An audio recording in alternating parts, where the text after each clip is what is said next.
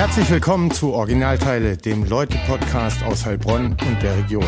Vom Autozentrum Hagelauer mit Gastgeber Robert Mucha.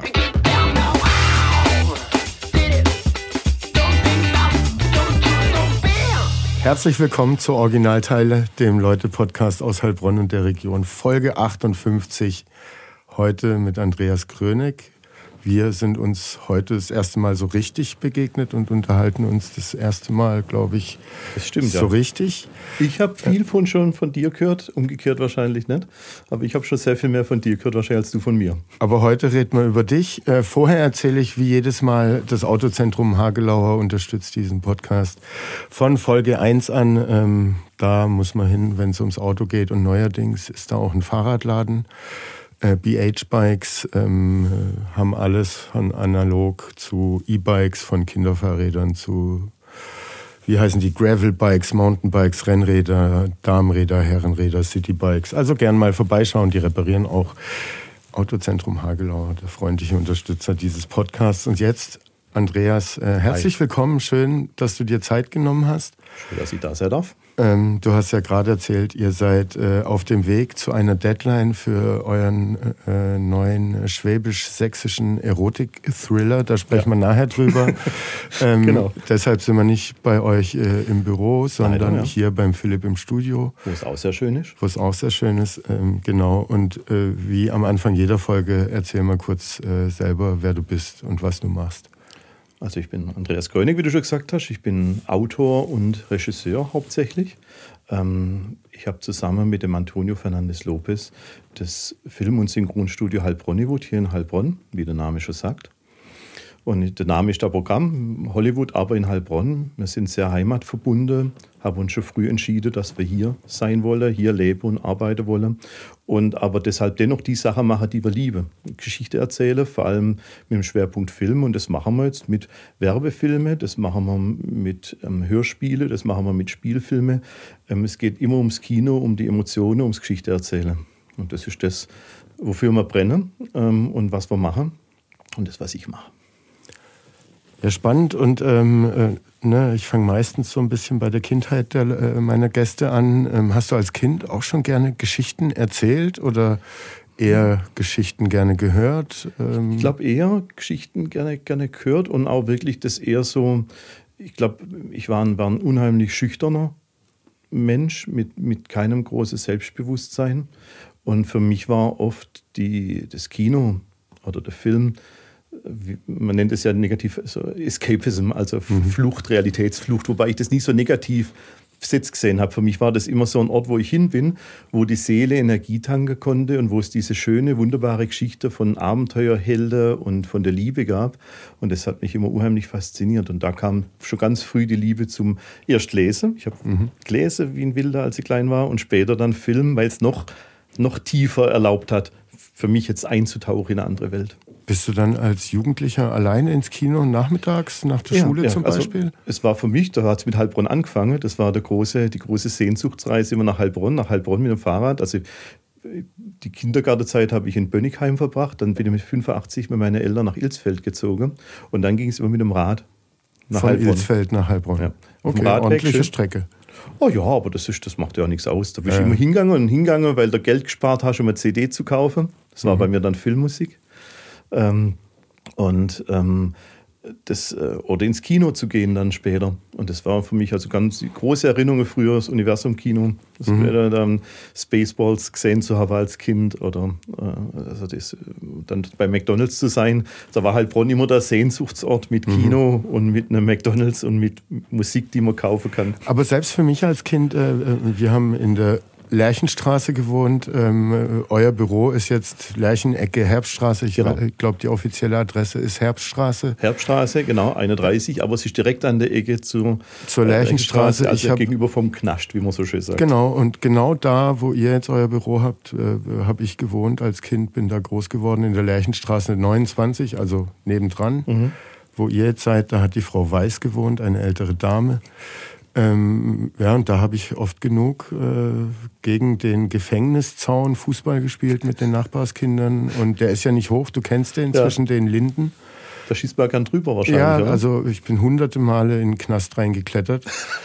Ähm, jetzt ist da nochmal eine Mauer zwischengezogen, die gab es damals nicht. Das war der Garten, wo dann die in leichterem Vollzug äh, Gartenarbeit machen konnten. Und wir haben da auf der anderen Seite halt gekickt. Ja, so war das. Es ist ein bisschen irritierend, wie leicht du es gerade beschreibst, über den Zaun zu kommen, weil ich habe mir das immer schwerer vorgestellt, äh, da drüber zu kommen. aber ja. Nee, aber du kennst, der ist ja so mannshoch, ja, dieser erste ja, Zaun. Ja. Und Ganz links gibt es noch eine Stelle, als Kind kannst du da unten drunter schlupfen und wenn der Ball drüben ist ja, und man weiterspielen will, dann, dann muss man rein in den Laden. Ich habe mir es dramatischer vorgestellt, ehrlich gesagt. Ich habe gedacht, du musst dich jedes Mal, jedes Mal vorne hin und klingeln und der Geschichte nee, nee, nee, erzählen. das ist selber äh, gemacht, selber geholt. Eingebrochen in den Knast, okay. Ja, so war das. Geile Aber Kindheit. was ich eigentlich sagen wollte, also ne, nicht weit weg vom Universum demnach mhm. äh, auch gewohnt und vom damaligen McDonalds, den es jetzt auch nicht mehr gibt. Ja ähm, und auch für mich als Heilbronner war da gerade diese Ecke und diese Erlebnisse Film plus so ein Burger und Pommes ja. äh, mit das Größte. Ne? Wir hatten drei Programme, ähm, am Anfang sogar noch nicht mal Fernbedienung, äh, die kamen dann also, später. Uns, ja. Und das war ein riesengroßes Erlebnis. Hast, hast du dir dann Heilbronn über so Kinobesuche erschlossen? Du, ich habe das ganz ehrlich ganz lang nicht erschlossen mir. Das war Heilbronn war für mich eine völlig faszinierende Stadt und ich bin dann mit dem Bus später oder halt mit dem Fahrrad immer bis dahin und dann war es dieser magische, leuchtende Sehnsuchtsort, Kino, Wollhaus und damalige der McDonalds dort an dem Eck. Mhm. Das war für mich eine faszinierende Welt und alles drüber raus war, war so, dass ich mich gern verlaufen habe auch. Also ich bin dann, es war für mich sehr fremd Heilbronn. Ich habe da nicht wirklich gelebt oder habe da mhm. nicht so viel Zeit verbracht, keine Freunde gehabt, die hier waren und dann, dann habe ich meine Ausbildung angefangen seinerzeit bei der Heilbronner Stimme mhm. als zum Schriftsetzer also genau auch an der Ecke. Genau, auch an der Ecke, da hat alles gepasst. Und als ich da am Anfang unterwegs war und dann in der Mittagspause rumgelaufen bin, ich habe mich teilweise verlaufen, ich habe mir kein Bild von dieser Stadt machen können. Das war für mich so, so eine gewaltige Stadt. Das sieht man mal, das wird heute ein 16-Jähriger wahrscheinlich nicht mehr sagen. Lost in Heilbronn Aber es war für mich wirklich, also es war für mich war Heilbronn immer der Sehnsuchtsort, Ilsfeld, da reinfahren, die Stadt, das Abenteuer mhm. und der Zugang zum Kino halt, zum Film. Und dann warst du wahrscheinlich auch in allen Kinos. Im Shoppinghaus ja. gab es eins, da weiß ich, da habe ich Masters of the Universe mit Dolph Lundgren. Äh, ich beneide dich darum. Ich, ich habe den Film daheim äh, und ich mag den bis heute, um ehrlich zu sein. Aber im Shoppinghaus warst du nie im Nein. Kino? Nein, äh, doch, doch. Ich äh, bin beim Shoppinghaus im Kino, muss ich ehrlich sagen, da bin ich mir nicht so sicher. Gerade mehr. Ich habe mir das vor kurzem auch gefragt, weil ich mich gerade sehr mit dem Thema Kino Heilbronn beschäftige. Und ähm, ich war, bin mir echt nicht sicher, ob ich dort war. Ähm, ich kann die Namen leider nicht mehr so, wie ich sie mal konnte. Aber das, das, wie, da war ja noch eins dazwischen, das abgerissen ist, wo jetzt inzwischen das wunderschöne Volksbankgebäude steht. Da waren ja auch. Genau, da waren Kinos drin. Genau. Und da habe ich viel geschaut. Und viele Filme, die immer sehr viel bedeutet gab es noch einen Eingang hinten ja, auf genau. der Charivari-Seite mhm. und einen Ausgang an der Seite, ähm, wo dann auch die, also in der Gasse, ähm, wo die Heilbronner Stimme auch immer in diesen äh, Lesekästen aushing und da war so ein, kleiner, ein kleines Modegeschäft. Ja. Da war, glaube ich, der Ausgang von der Bambi, Linse glaube, war oder da was unter drin. Also da war da unter drin, das ist ein wunderschönes kleines Kino, so unterirdisch gewesen. Und die, ich habe die alle wirklich, die haben mir ganz viel bedeutet. Ich finde auch, dass es nicht zwingend Verbesserungen sind, dass wir da jetzt einen Parkplatz oder eine Volksbank haben. Äh, sehr schade für Heilbronn. Oder generell, das ist ja generell, die Kinolandschaft hat sich sehr verändert. Und ich finde gerade schon, dass da ein großer Leidensdruck da ist in Heilbronn im Kino. Also wenn ich gerade ins Kino gehen will, fahre weiter weg. Mhm. Ähm, ja, und im Arthaus, im Marerhaus? Also das hat zumindest das Herz auf dem rechten Fleck. Aber ich störe mich teilweise sehr schnell dran, wenn die akustische Bildqualität, wenn das nicht einfach mit entsprechendem Feuer. Mhm. Also das ist mit Abstand natürlich das sympathischste Kino in Heilbronn. Da haben wir auch schon Veranstaltungen gemacht und ich mag die Leute grundsätzlich dort und sowas. Ich finde, das ist schon ein gutes Kino. Aber jetzt mit einem Cinemax oder noch schlimmer Cineplex, da kannst du mich wirklich jagen. Und wohin fährst du dann ins Kino, wenn also du wenn einen wirklich schönen Kinoabend machen willst? Schauburg Karlsruhe, ähm, Multiplex Karlsruhe am ZKM, ähm, der Traumpalast in Leonberg. Mhm. Das sind Multiplex-Kinos. Oder halt in Ludwigsburg in mehr, in, das sind gut gepflegte, viele kleinere Kinos. Also ich mag das halt, wenn die Filmliebe gelebt wird, mhm. so ein bisschen. Und das ist halt teilweise noch aus meiner Sicht ein Thema, wo man versuche, was zu verbessern in Heilbronn. Mhm. Und da will jetzt gar nicht mit der Negativität unterwegs sein, aber mich führt es dann halt weg, weil ich wissen möchte, dass dieser Abend, wo ich einen Film schaue, der mir was bedeutet, dass da ich, dass das mit Liebe gemacht wird. Und wenn dann es viel zu leise ist, das Bild unscharf ist, oder so einen von vielen Fehlern man hat, den man machen kann, weil ja niemand mehr da ist. Mhm. Es ist kein Filmvorführer mehr da. Das merkst du alles. Und das ist dann schade. Wie, wie läuft denn ein optimaler Kinoabend, äh, wenn du ihn dir malen könntest? Äh, wie läuft der ab? Ähm, was muss es da an der Theke geben an Knabbereien etc. pp? Ich bin da unheimlich unkompliziert, was Knabberei betrifft. Früher war er wirklich schlimm, weil ich das gehasst habe, wenn Leute so laut neben mir waren. Deswegen muss der Film auch gut laut sein. Einfach. Mhm. Das, also davor, wie er anfängt, würde ich wirklich sagen, dass man rechtzeitig da ist dass, dass man in Menschen zusammenkommt und alle rechtzeitig da sind, sodass man entspannt reingehen kann, dass man ähm, tatsächlich einfach nur ein Popcorn, mehr brauche ich da auch nicht, ähm, also Popcorn und, und äh, Cola Zero wäre es bei mir. Und mit der gehe ich dann rein und wünsche mir halt gemütlich zu sitzen, wenn die Werbung anfängt und im Optimalfall schöne Trailer kommen mhm. ähm, die Vorschau gäbe auf das, was kommt und einem schon dieses Kino-Feeling gäbe. Und wenn dann zum Beispiel ein gutes Kino, das wäre jetzt das Beispiel in, in Leonberg, dem Traumpalast, wenn du reingehst, da läuft halt Filmmusik. Mhm. Und wenn du einen Horrorfilm schaust, läuft da Horrorfilmmusik aus Klassikern. Und das macht halt gleich was mit dir, ob da es kommt eine andere Atmosphäre auf. Wenn du dann mhm. reingehst und die machen sich noch Mühe mit einem Vorhang, machen sich Mühe, noch äh, ihr Soundsystem gut zu präsentieren oder sowas, dann, dann erhöht, dann ist einfach da ein wertvoller Abend geschaffen, finde ich. Mhm. Weil, weil, für mich ist Film nicht was, was man wegguckt. Also wenn du einen Film mit alle Sinne ganz bewusst wahrnimmst, dann ist das nichts, wo man passiv da sitzt. Mhm. Also ich bin da völlig durchgeschwitzt nach einem Film, der mich mitreißt. Ich bin da voll dabei. Auch zu Hause ja. beim Streamen ja.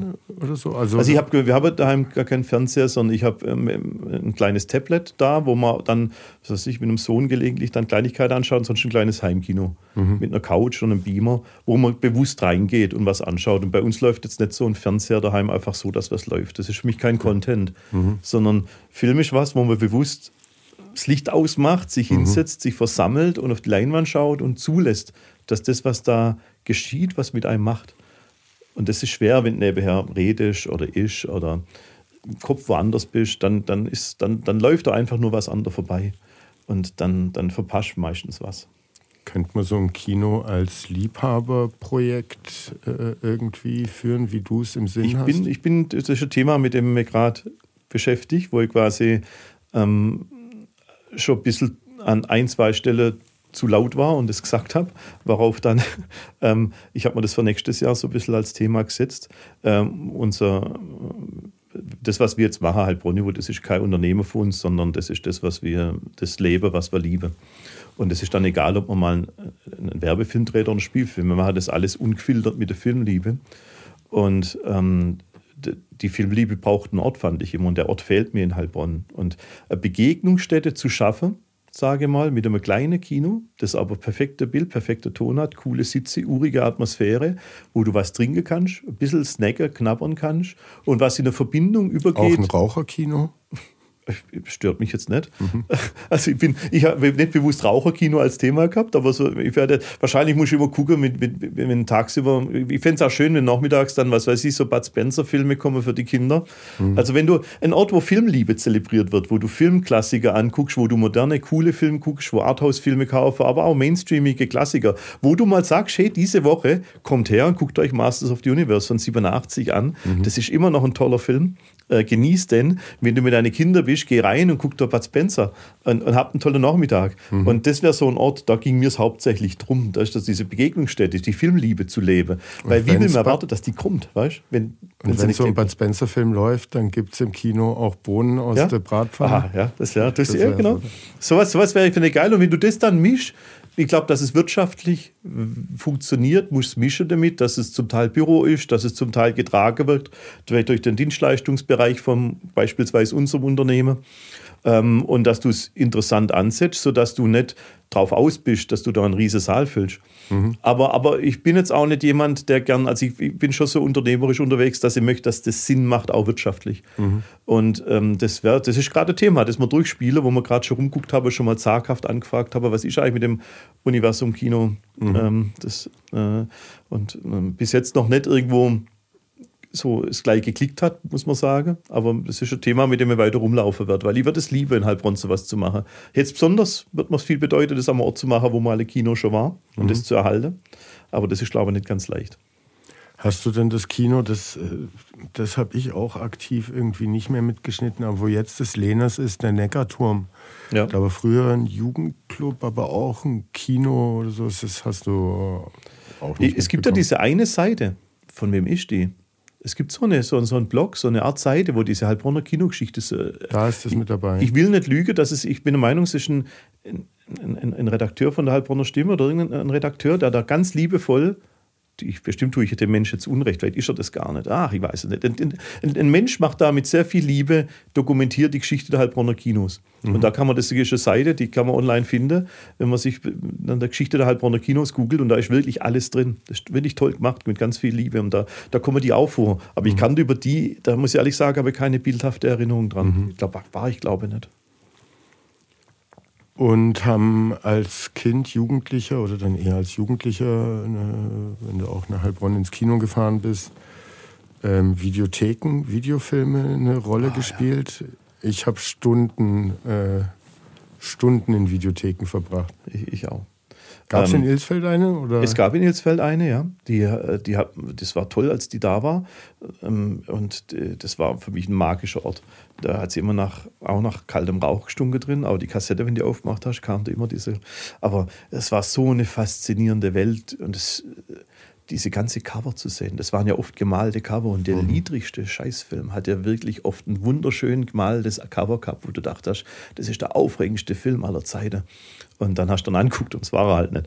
Aber ich habe diese, allein schon diese äh, wunderschöne Plakatmalerei, die du da erlebt hast auf den VHS-Cover, das war für mich unendlich riesige Welt und als wäre jedes, jedes, jedes Videocover eine Tür in eine andere Welt. Also ich habe genauso Stunden dort verbringen können, war total aufgeregt, habe da immer Kopfkino gehabt, habe dann, äh, durfte ja manche vielleicht noch nicht ausleihen, die mich dann vielleicht interessiert haben, so vom Cover her.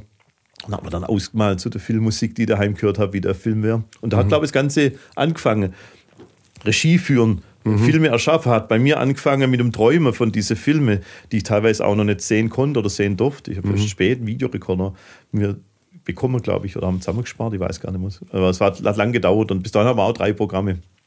Und auch Unmengen an Geld in Videotheken liegen lassen, weil man überzogen hat oder nicht Ja. zurückgespielt. Habe bis äh, heute einen gespult. Albtraum, immer wieder. Bis heute ein irrationaler Albtraum inzwischen, in dem Alter, wo es keine Videotheke gibt auch mehr, dass ich einen Film vergessen habe, zurückzugeben und den entdecke.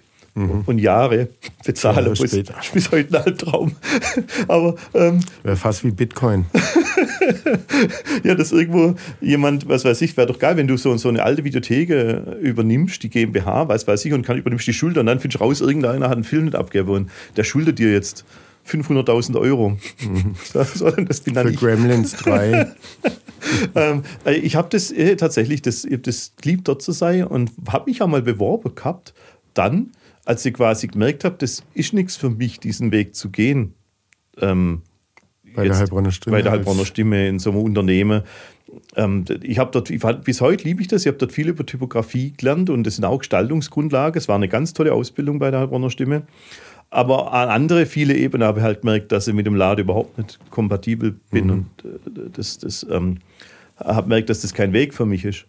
Und ähm, dann habe ich gedacht, okay, erstmal Filmliebe, ne, vielleicht, äh, was weiß ich, welchen Weg man nimmt. Und dann ähm, habe ich mich beworben und habe keinen Job gekriegt. Ich habe das so angegeben in meinem Bewerbungsschreiben, wie viel ich weiß.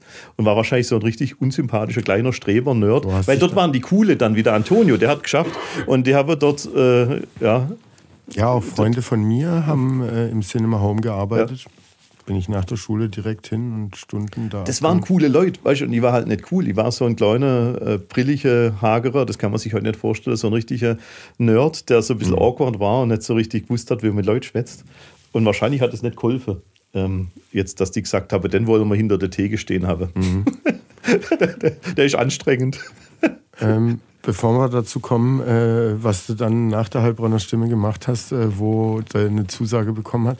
Wie hast du dir denn die Stadt dann, äh, hast du in Heilbronn dann gewohnt oder noch in Ilsfeld? nee, ich habe ich hab wirklich in Ilsfeld gewohnt zu dem Zeitpunkt noch. und, und wie hast du dir Heilbronn dann erschlossen? Über Kollegen und Mittagspausen oder Genau, in, in? Mittagspause äh, rumgelaufen sozusagen und so dann äh, Spaziergänge gemacht mit Kollegen, dann immer öfter mit Freunden, dann Freunde auch gewonnen, die in Heilbronn leben und dann hast du immer mehr Heilbronn dir nach und nach erschlossen und das sind auch so schöne Erinnerungen, die hast du dann auch erschlossen, was weiß ich, bist das erste Mal verliebt, Händchen haltend am Neckar entlaufen und hast unter der Brücke rumgeknutscht. Und dann in der Mittagspause von der Ausbildung oder sowas.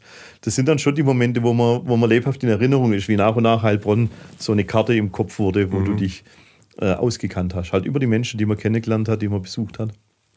Ja. Und wie ging es nach der Stimme weiter? Na, ich bin ja bei, bei uns im Laden der Einzige, der so richtig verkracht weitergegangen ist eigentlich, weil ich quasi dann, ähm, die sind, viele sind zum Studieren dann weiter und das habe ich nicht gemacht. Die haben dann wirklich angefangen, ähm, halt alle möglichen Sachen zu machen zum Thema Film, jeden Job und jedes Ding zu machen. Und hat mir damals tatsächlich, hatte ich nicht dieses Selbstvertrauen, dass das heute ganz viele junge Menschen haben, die einem begegnen, wo ich, wo ich nicht gedacht habe, dass das was für mich wäre und dass irgendjemand was interessiert, was ich mache. Und so habe ich mich quasi einfach hochgeschafft dann. Also mhm. ich habe einfach immer mehr Dinge gemacht in dem Bereich Film, bis es dann... Ähm, war einfach ähm, Aber eine Firma als gegründet Selbstständiger habe. Ja, das war dann zunehmend selbstständig. Also wir haben dann 99 ähm, MacMell gegründet mhm. seinerzeit als äh, Kreativstudio, damals zusammen mit meinem äh, Simone äh, und Simon, zwei Geschäftspartner damals, wo wir da angefangen haben. Ähm, wir haben uns kennengelernt bei der Heilbronner Stimme. Mir hat dort das Stadtmagazin vorgeschlagen. Mhm. Äh, damals hieß es bei der Heilbronner Stimme im letzten Lehrjahr, wir äh, schwere Zeiten, wir übernehmen jetzt niemand aus diesem Lehrjahr. Und wir haben gesagt, hey, da verliert er was. Es gibt ja in Heilbronn kein cooles Stadtmagazin, lass doch mal ein cooles Stadtmagazin mhm. machen. Äh, gibt ja bloß das, also treten wir jetzt alle auf den Schlips, wenn wir die, die es heute alle noch gibt. Gell? Aber, und da wollten wir was machen, ähm, was ja dich auch mal sehr mhm. umgetrieben hat. Und ähm, habe das vorgeschlagen. Das war so erfolgreich, dass ich gesagt habe, ihr dürft bleiben. Wir machen eine coole Sonntagszeitung. Mhm. Die coole Sonntagszeitung wurde dann mit der Zeit zum Echo. Mhm. Wir waren das Gründungsteam okay. mit vom Echo und das war dann sehr schade, weil da sind viele mit leuchtendem Auge dabei gewesen, aber gedacht, da entsteht ein richtig, richtig cooles Produkt, wo man sich richtig mhm. ausleben kann. Und mit der Zeit wurde immer klarer, dass sich die Geschäftsführung da eher halt das Echo wünscht. Und das war dann schon so ein enttäuschender Moment, glaube ich, für ganz viele, die dort waren. Am Anfang war ich noch sehr viel. Also ich habe die erste Ausgabe vom Echo noch nachts in Zuteilgebiete ausgetragen, nachdem mhm. nach dem Druckhaus, um dann zu gut, dass sich das verbreitet. Und erst mit der Zeit hast du realisiert, dass das vielleicht einfach jetzt nichts ist, wo du, was für uns selber vielleicht dann passt, sage ich mal, ähm, zu machen.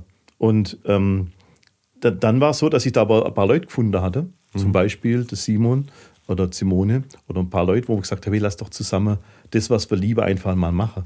Und während äh, sie noch Kommunikation studiert und der Kollege noch BWL studiert hat, sind wir halt losgemacht, haben angefangen, Film zu machen. Mhm. Mehr, mehr, schlecht als recht wahrscheinlich am Anfang. Und haben uns da einfach neu geschafft. Und hast dir das Equipment, also das war ja damals wahrscheinlich noch viel mehr Equipment oder teurer Anstrengender, alles noch sehr viel heute. anstrengender als heute.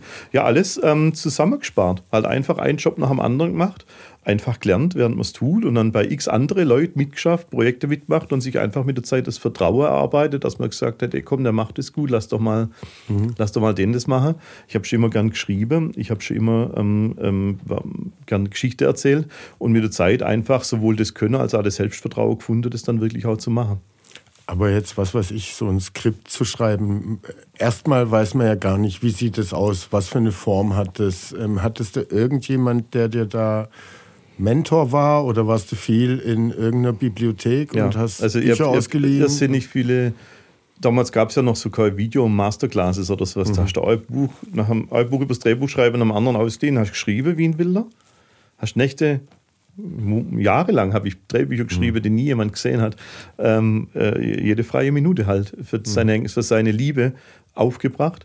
Und mit der Zeit kam es dann an den Punkt, wo die Sache, die man gemacht hat, dann Anerkennung gefunden habe. Mhm. Und dann einfach immer gesagt, ja, gut, dann mach doch das, mach doch jenes.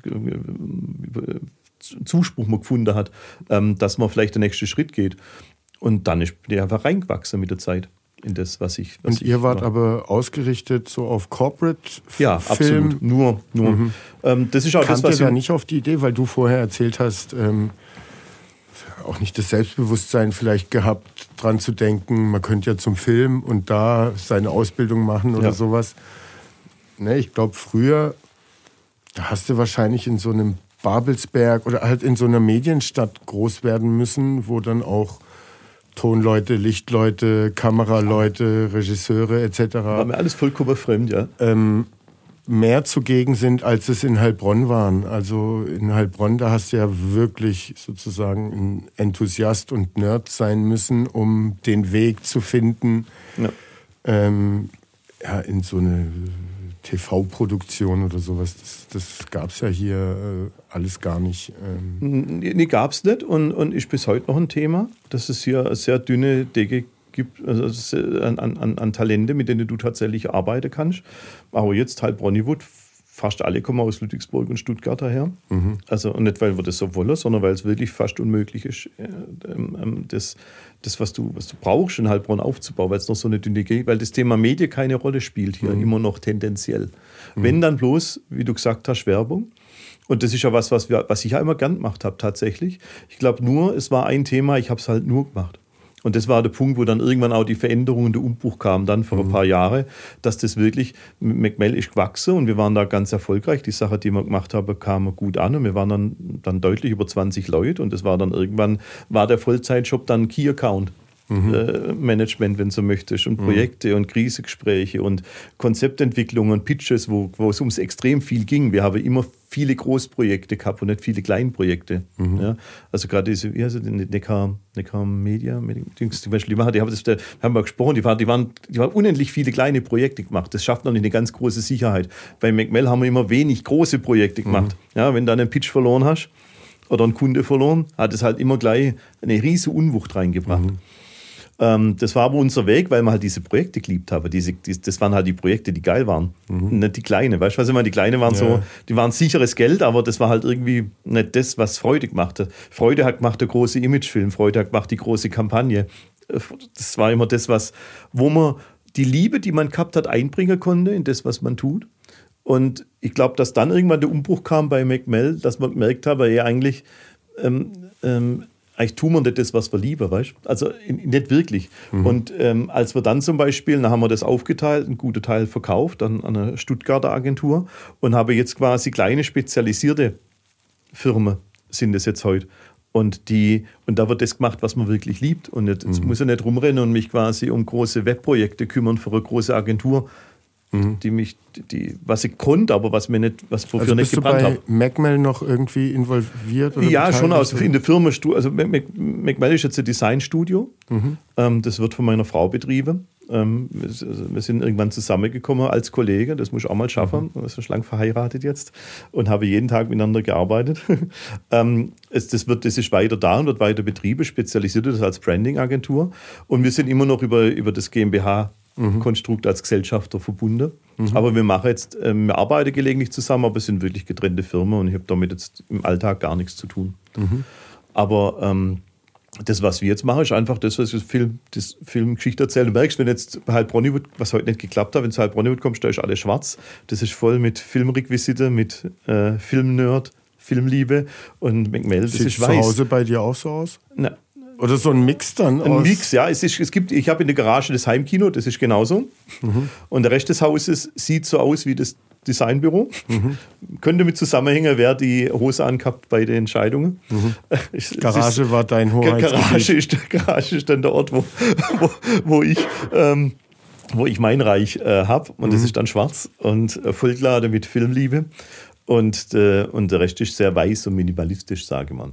Mhm. Und an sowas merkst du ja schon, aber dass du nicht einfach alle, obwohl du dich magst, obwohl du viele Gemeinsamkeiten hast, kannst du nicht alles immer zusammenbringen. Mhm. Und es ist jede, jeder dieser Teilfirmen ist halt unendlich viel erfolgreicher als das Gesamtkonstrukt vorher. Mhm. Wir hatten alle einen riesen Respekt vor diesem neuen Schritt.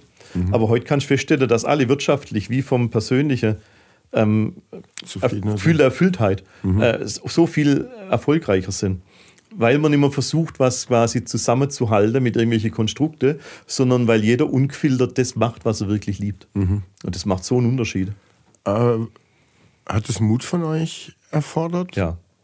Ja, weil wir, haben das ja gemacht. Also hat der Verstand ja dagegen gearbeitet, aber das nee, Bauchgefühl und das Herz waren äh, zu stark? Ich habe schon zum Glück zu einem gewissen Zeitpunkt im Leben ein paar ähm, tolle Menschen kennengelernt, die als Unternehmer weit und als Menschen auch weit sind in der persönlichen Entwicklung und die haben mir sehr geholfen, quasi teilweise Klarheit reinzubringen in meine Gedanken. Mhm. Und ähm, da würde ich schon sagen, dass es einen gewissen Mut erfordert hat, ausgetretene Pfade zu verlassen, weil da zu dem Zeitpunkt nicht absehbar war, dass das erfolgreicher wird. Und es ist gut gelaufen und es war nicht leicht, was, was zu verändern, was an sich läuft, wo mhm. Sicherheitsbedürfnisse erfüllt sind, wo eine gewisse Anerkennung bekommst aufgrund von einem gewisse Erfolg, sage ich mal. Ich würde mhm. schon sagen, dass McMell zu dem damaligen Zeitpunkt schon als Regionalagentur sehr geprägt war. Das ist jetzt nicht so wie, was weiß ich, Lingner ist immer so ein anderes Beispiel gewesen in Heilbronn, weil die wirklich so auf nationaler Ebene auch relevante Dinge haben. Und viele andere Agenturen, die es ja gab, wie mhm. Projekt X oder Tommy Design und sowas, das waren ja alles immer so Regionalagenturen. Mhm. Und das hat mir immer ein bisschen was so, so sehr mit regional verwurzelt war, das hat mir immer ein bisschen was ausgemacht gefühlt, dass man diesen Schritt nicht. Mhm. Da immer die, habe das immer ein bisschen bewundert, wie die das unternehmerisch gemacht haben und sowas bei Lingner, ohne aber auch zu erkennen, dass ich nicht der bin, der das machen möchte. Mhm. Sondern ich möchte eigentlich die Filme machen, mhm. die Geschichte erzählen. Gab es da irgendwie den Moment, wo dir das Glas klar wurde? Also war das in, bei so einem Gespräch mit so einem unternehmerischen Mentor oder da, das Gespräch mit dem, mit, mit den Mentoren hat unheimlich geholfen, die eigene unaufgeräumte Gedanke zu ordnen. Das ja. Ich würde sagen, aber trotzdem der prägende Moment war wirklich, als ich mit dem Antonio, also Antonio mein heutiger Geschäftspartner und ein schon lang, langjähriger Freund, ist ein begnadeter Komponist und, und hat schon lange Synchronstudio in Heilbronn betrieben. Wir waren zusammen in Rom. Er hat gesagt, komm, wir machen das. Da gab es einen, einen, Workshop, äh, die Musik im italienischen Thriller mhm. von einem bekannteren italienischen Filmmusikkomponist. Und wir sind dahin zusammen. Und ich hatte eigentlich so viel zu tun. Und ich habe mich gar nicht wohl gefühlt, erst mal loszufahren, weil ich lauter Dinge zu tun gehabt habe, äh, im Dienstleistungssektor quasi mhm. in dem Job, den ich da gehabt habe als Geschäftsführer von der Agentur. Und wir waren dort und habe dann erlebt, ähm, wie viel wunderbare Dinge passiert sind in kürzester Zeit. Ähm, wir, wir, haben dann einen tollen italienischen Regisseur getroffen, einen Bekannter, der einen Film gemacht hat, den der Antonio und mich schon früh beeinflusst hat, aus den 70ern, Filmklassiker.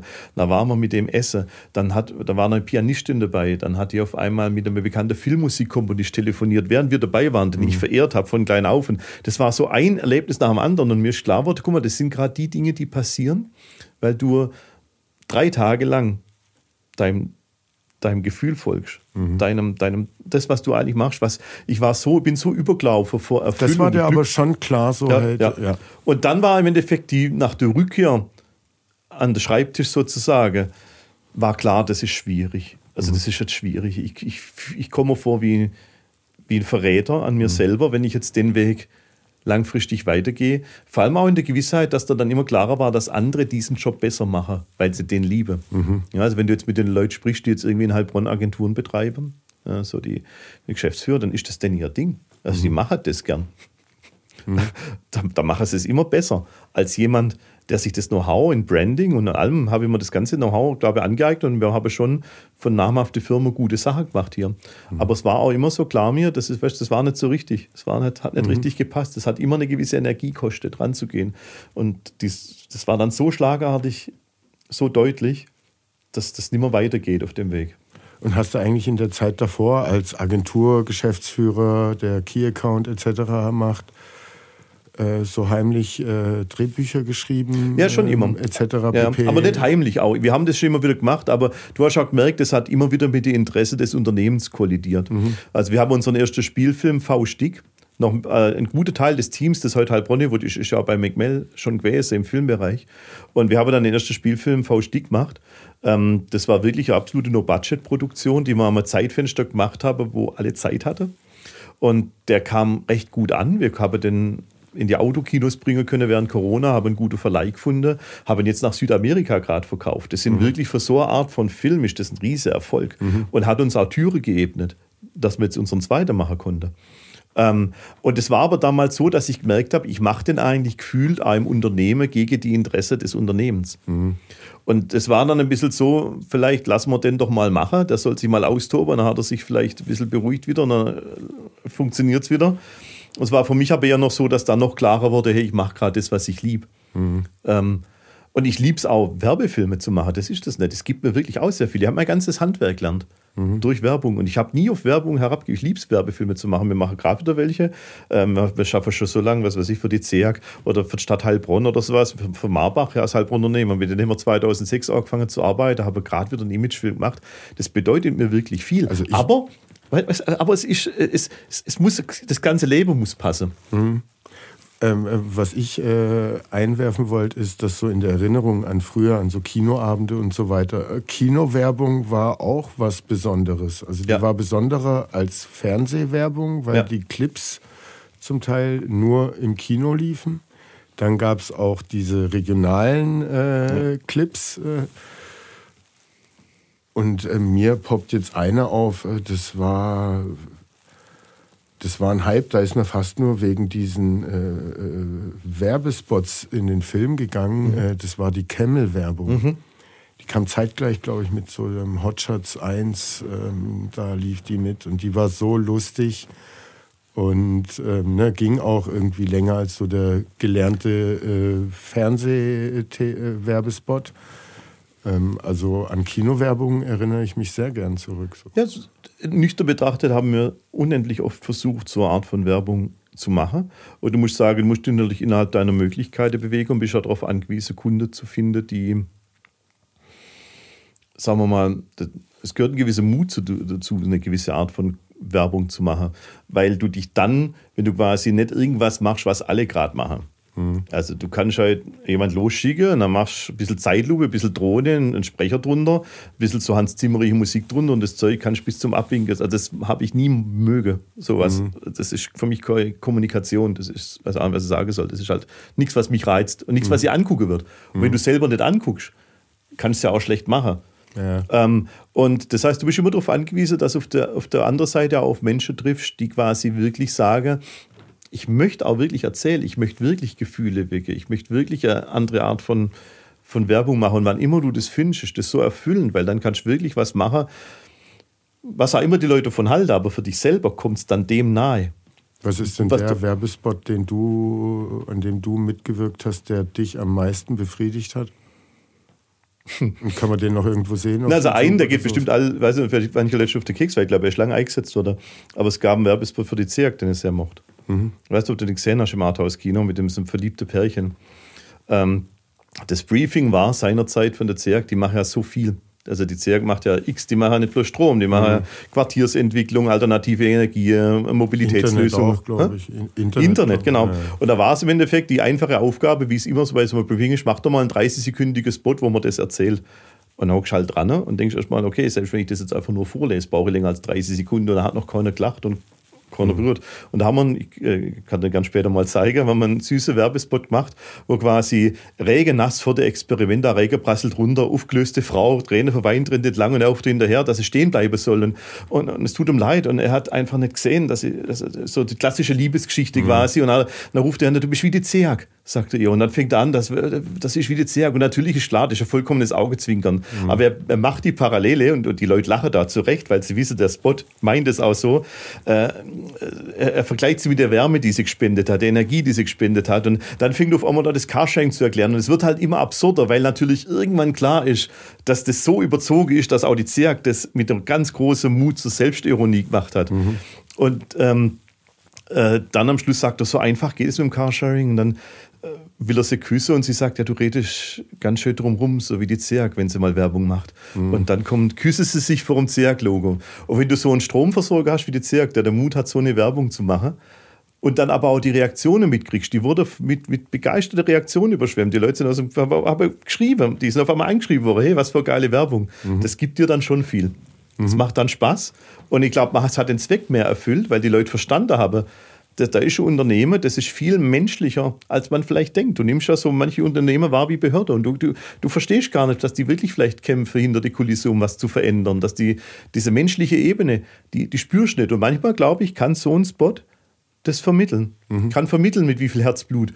Wenn du mit jemandem von dort redest, dann leuchtet denn ihre Augen, wenn es um, um, um, um, um grüne Energie geht. Das denkst du von außen nicht, wenn du das Gebäude siehst. Mhm. Du denkst vielleicht, okay, das, wenn du jetzt irgendwas sagst, was weiß ich, ist alles Kommunikation. Aber du, du, das Schöne war immer an dem Bereich, dass du die Leute kennengelernt hast, die hinter den Unternehmen stehen. Mhm. Und es waren fast immer Leute, die gebrannt haben für das, was sie machen. Hast du denn, als du den Schritt gegangen bist, äh, Heilbronnywood? Ich dachte immer, es heißt äh, HNIwood. Ja, es ist, es ist auch die Abkürzung. Wir haben es uns ja. noch schlechter, schwerer gemacht. Aber ja. ähm, Ne, es ist ja dann wahrscheinlich aber trotzdem was anderes, ob man Spielfilm konzipiert, äh, Skript dafür schreibt, äh, Regie dafür führt oder für so einen 30 Sekünder. Ähm, du hast vorher erwähnt, mittlerweile gibt es Masterclasses etc. pp. Hast du dir da irgendwie was drauf geschafft oder warst du da so lang ich im Werbefilmbusiness, dass du gesagt hast, äh, das Handwerk kann ich, äh, Geschichten erzähle ich mir seit ich Kind bin und schreibe und Denkfilm und laufe eigentlich wahrscheinlich irgendwie überall durch und äh, sehe es im 16 zu 9 Format. Ähm, das kriege ich schon hin. Zum Zeitpunkt, wo wir den ersten Spielfilm gemacht haben, haben wir trotzdem 19 Jahre lang Filme gemacht, mhm. gehabt. Und davon drunter waren auch viele Kurzfilme, mhm. also szenische Kurzfilme, die Geschichte erzählt haben, die dann auch ja gewisses Feedback eingegeben haben, die ankamen. Und dann kann man sich schon langsam verorten. Aber tatsächlich war der erste Spielfilm, war der Proof of Concept für uns selber. Mhm. Wir wollen immer einen Spielfilm machen, jetzt machen wir mal einen Spielfilm. Wie wird denn der? Und dann war es die Resonanz drauf. Äh, denn dann, das ist dann, wir waren in, was weiß ich, wir waren in, in, ähm, in Leipzig oder so im Open-Air-Kino. Da lief mhm. auf Usedom oder sonst wo. Und dort lief der gegen Geld. Und da sind die ganzen Leute gekommen und haben den gegen Geld anguckt. Und da sitzt dich da mal nein. Und mhm. das ist ein Proof of Concept. Lachen die eineinhalb Stunden lang, weil es ist eine Komödie in dem Fall. Oder sitzen die da und sind langweilt und den musste ich stellen. Und ähm, es war wirklich wunderschöne Aufführung in Heilbronn im Open Air Kino. Da waren war fast ausverkauft an dem Abend. Und die Leute haben sich durchgehend gelacht. Das war wie ein Rausch. Mhm. Das kannst du gar nicht vergleichen mit irgendeinem anderen Gefühl. Du spürst, dass der Film funktioniert. Da waren wenig Freunde von uns an dem Abend da, weil das war, da gab es den Film schon eine Weile. Und nachdem es den schon eine Weile gab, ähm, äh, quasi kam an dem Abend, war das nicht Friends and Family. Es waren mhm. ein paar hundert zahlende Gäste. Und mhm. die lachen dann nicht einfach so für dich, weißt Und das ist dann der Proof of Concept, den du mit der Zeit kriegst. Kriegst du ihn verkauft, wie reagieren die Menschen drauf? Und so würde ich sagen, kam mit der Zeit schon eine Klarheit rein, ob man das kann oder nicht. Mhm. Und der nächste große Hebel kommt jetzt. Jetzt haben wir sehr viel mehr Geld gesetzt, sehr viel mehr Energie gesetzt, um einen sehr viel größeren Film zu drehen, in dem Heilbronn zentrale Rolle spielt, sehr viel mhm. von Heilbronn szenisch. Und wir werden jetzt anfangen, im November und Dezember den zu verkaufen auf die Filmmärkte. Mhm. Und da wird es der nächste Ergebnisrunde geben. geben. Aber im Endeffekt, wenn immer du Werbung machst, wenn man für, was weiß ich, für Biodynamik hat man Werbung gemacht mit den Rocket Beans, mit Budimon, ähm, das ist auf YouTube und da kannst du drunter die Kommentare durchlesen, die Aufrufzahlen angucken und du weißt, ob das funktioniert, was du machst. Mhm. Und da haben wir schon viel Resonanz bekommen, dass es ein Interesse gibt an dem, was wir zu sagen haben. Mhm. Und es gibt mit der Zeit eine gewisse Selbstsicherheit im Handeln. Mhm. Weißt, dass du dann sagst, okay, die Reviews, die du bekommst, die, die, das Feedback, das du bekommst, das, das bedeutet ja dann irgendwann dir auch was. Mhm. Du kannst dann einordnen ein bisschen. Das geht, du musst trotzdem aus dir selber leben, aber du, du bist ja, wenn, wenn jetzt im Endeffekt die Welt immer und immer wieder sagen würde, sie hat kein Interesse an dem, was du anzubieten hast, dann wirst du auch deine Schlussfolgerungen ziehen. Mhm. Äh, ähm, und so war es bisher nicht. bisher war es eine gute Resonanz. Und es wird uns gerade von, von es wäre uns gerade gute Chance ausgerechnet, den Film gut zu verkaufen. Mhm. Und so um Weihnachten rum kann ich also dir das gute sagen. Chancen. Ja, ja also ja, wir, ja. wir haben schon Testscreenings in München gehabt mit Leuten, die quasi mit Brancheexperten, um, mhm. um eine Resonanz zu bekommen. Wie viel können wir jetzt auf dem Filmmarkt mit dem Film bekommen? Und es war gutes, gutes Feedback. Jetzt mhm. müssen wir es noch umsetzen. Und ähm, wieso seid ihr mit einer Komödie gestartet? Ich, ganz ehrlich, weil wir mit den Sachen gestartet sind, die, ähm, die wir gehabt haben. Und wir hatten quasi die Innovationsfabrik wir hatten, dort hatten wir unser, unser Büro früher und wir hatten dort Konferenzräume und haben gesagt, den haben wir, den können wir haben. Ähm, wir haben gewusst, da kann man viel drin machen. Wir haben schon für so eine, ähm, also wir haben da für ein Musikvideo schon mal drin gedreht. Da haben wir Auto geschoben sogar, Klaus. Was ich vielleicht jetzt zum ersten Mal sage, dass das so war. das wusste ich, glaube ich, nicht. War nachts. Ähm, ähm, und äh, wir haben aber jetzt dort wirklich dann einen Film gedreht über eine Gruppe von Arbeitssuchenden, die in so einem, in einem, in einem Weiterbildungskurs landen. Und zwei Betrüger wollten diesen Kurs nutzen für ihre Zwecke. Und was dabei aber versehentlich fast schon entsteht, ist, dass sich in dem ganzen bunte Treibe, dem wilde Treibe, in dieser Gruppe, aus dieser Gruppe von Einzelgängern so eine Ersatzfamilie wird. Äh, so, wo Freundschaft und Liebe wachsen. Und das war so eine viel gut Geschichte, mhm. die konnten wir dort erzählen. Weil das Problem, wenn du einen Film machst, ist immer, wer zahlt denn? Das ist die teuerste Form der Unterhaltung. Schreibe ist einfacher und Musik machen ist im Verhältnis einfacher. Du brauchst am meisten Geld mhm. im Film. Ja, weil du viele Leute am Schluss. Also ist der erste Film auf die Location geschrieben? Ja. Okay. Jetzt ist es Wir haben den Film wahrscheinlich auch nicht so oft in der Filmwelt. Oder? Nee, aber das mache, mache ich jetzt also für das zweite auch. Mhm. Also, und zwar, ähm, es funktionierte deswegen, weil das genau unser Startpunkt war. Ich habe viel mit Antonio gesprochen und wir haben gesagt, wir möchten jetzt wirklich durchstarten. Wir haben so viele schöne Sachen zusammen gemacht. Ähm, jetzt möchten wir mal einen Spielfilm machen. Und da war uns klar, wann immer wir an irgendwas tüfteln, dann wird es schnell so groß, dass da Zahlen dahinter stehen. Also ein normaler Fernsehfilm oder so ein Debütfilm, wenn der sind 1,2 bis 1,5 Millionen Euro. Mhm. Wie für so einen Debütfilm, wo am Schluss das Geld kaum lang ausgegeben wird. Wenn so ein normaler Kinofilm bist, dann mehrere Millionen. Ja, und da bist du jetzt und äh, hast die nicht. Mhm. Mehrere Millionen. Also haben wir halt gesagt, okay, was haben wir? Und was fällt uns ein? In der Werbung ist das deine Dauersituation. Du kriegst irgendeine Vorgabe, dann bist du kreativ. Und ich habe das deshalb gar nicht als einschränkend empfunden, sondern als Befreiungsschlag. Mhm. Einfach mal einen Film zu machen, mit dem, was man hat, anstatt davon zu träumen, einen Film zu machen, äh, der einem dann immer entgleitet mhm. weil einem die Mittel fehlen und weil man sich in ganz viele Abhängigkeiten dann bewegen muss. Wenn man kriegt schlecht das Geld dann von äh, Menschen, aber die, das kommt nicht ohne, ohne irgendeinen Rahmen. Mhm. Das, da gibt es dann Vorstellungen, die mit dem Geld einhergehen. Und äh, deswegen haben wir den ersten Film komplett selber finanziert, frei gemacht und dann verkauft quasi. Und ähm, man verkauft den an einen Filmverleih? Verleiher, genau, mhm. Filmmärkte dann.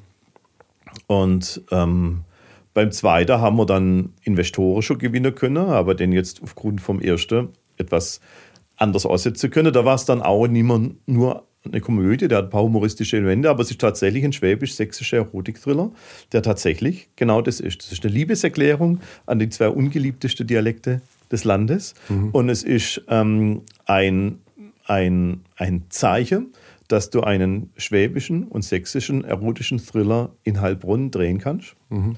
Und er ist genau das, was er sagt, was er ist, nämlich ein sinnlicher, spannender, erotischer Thriller. Mhm.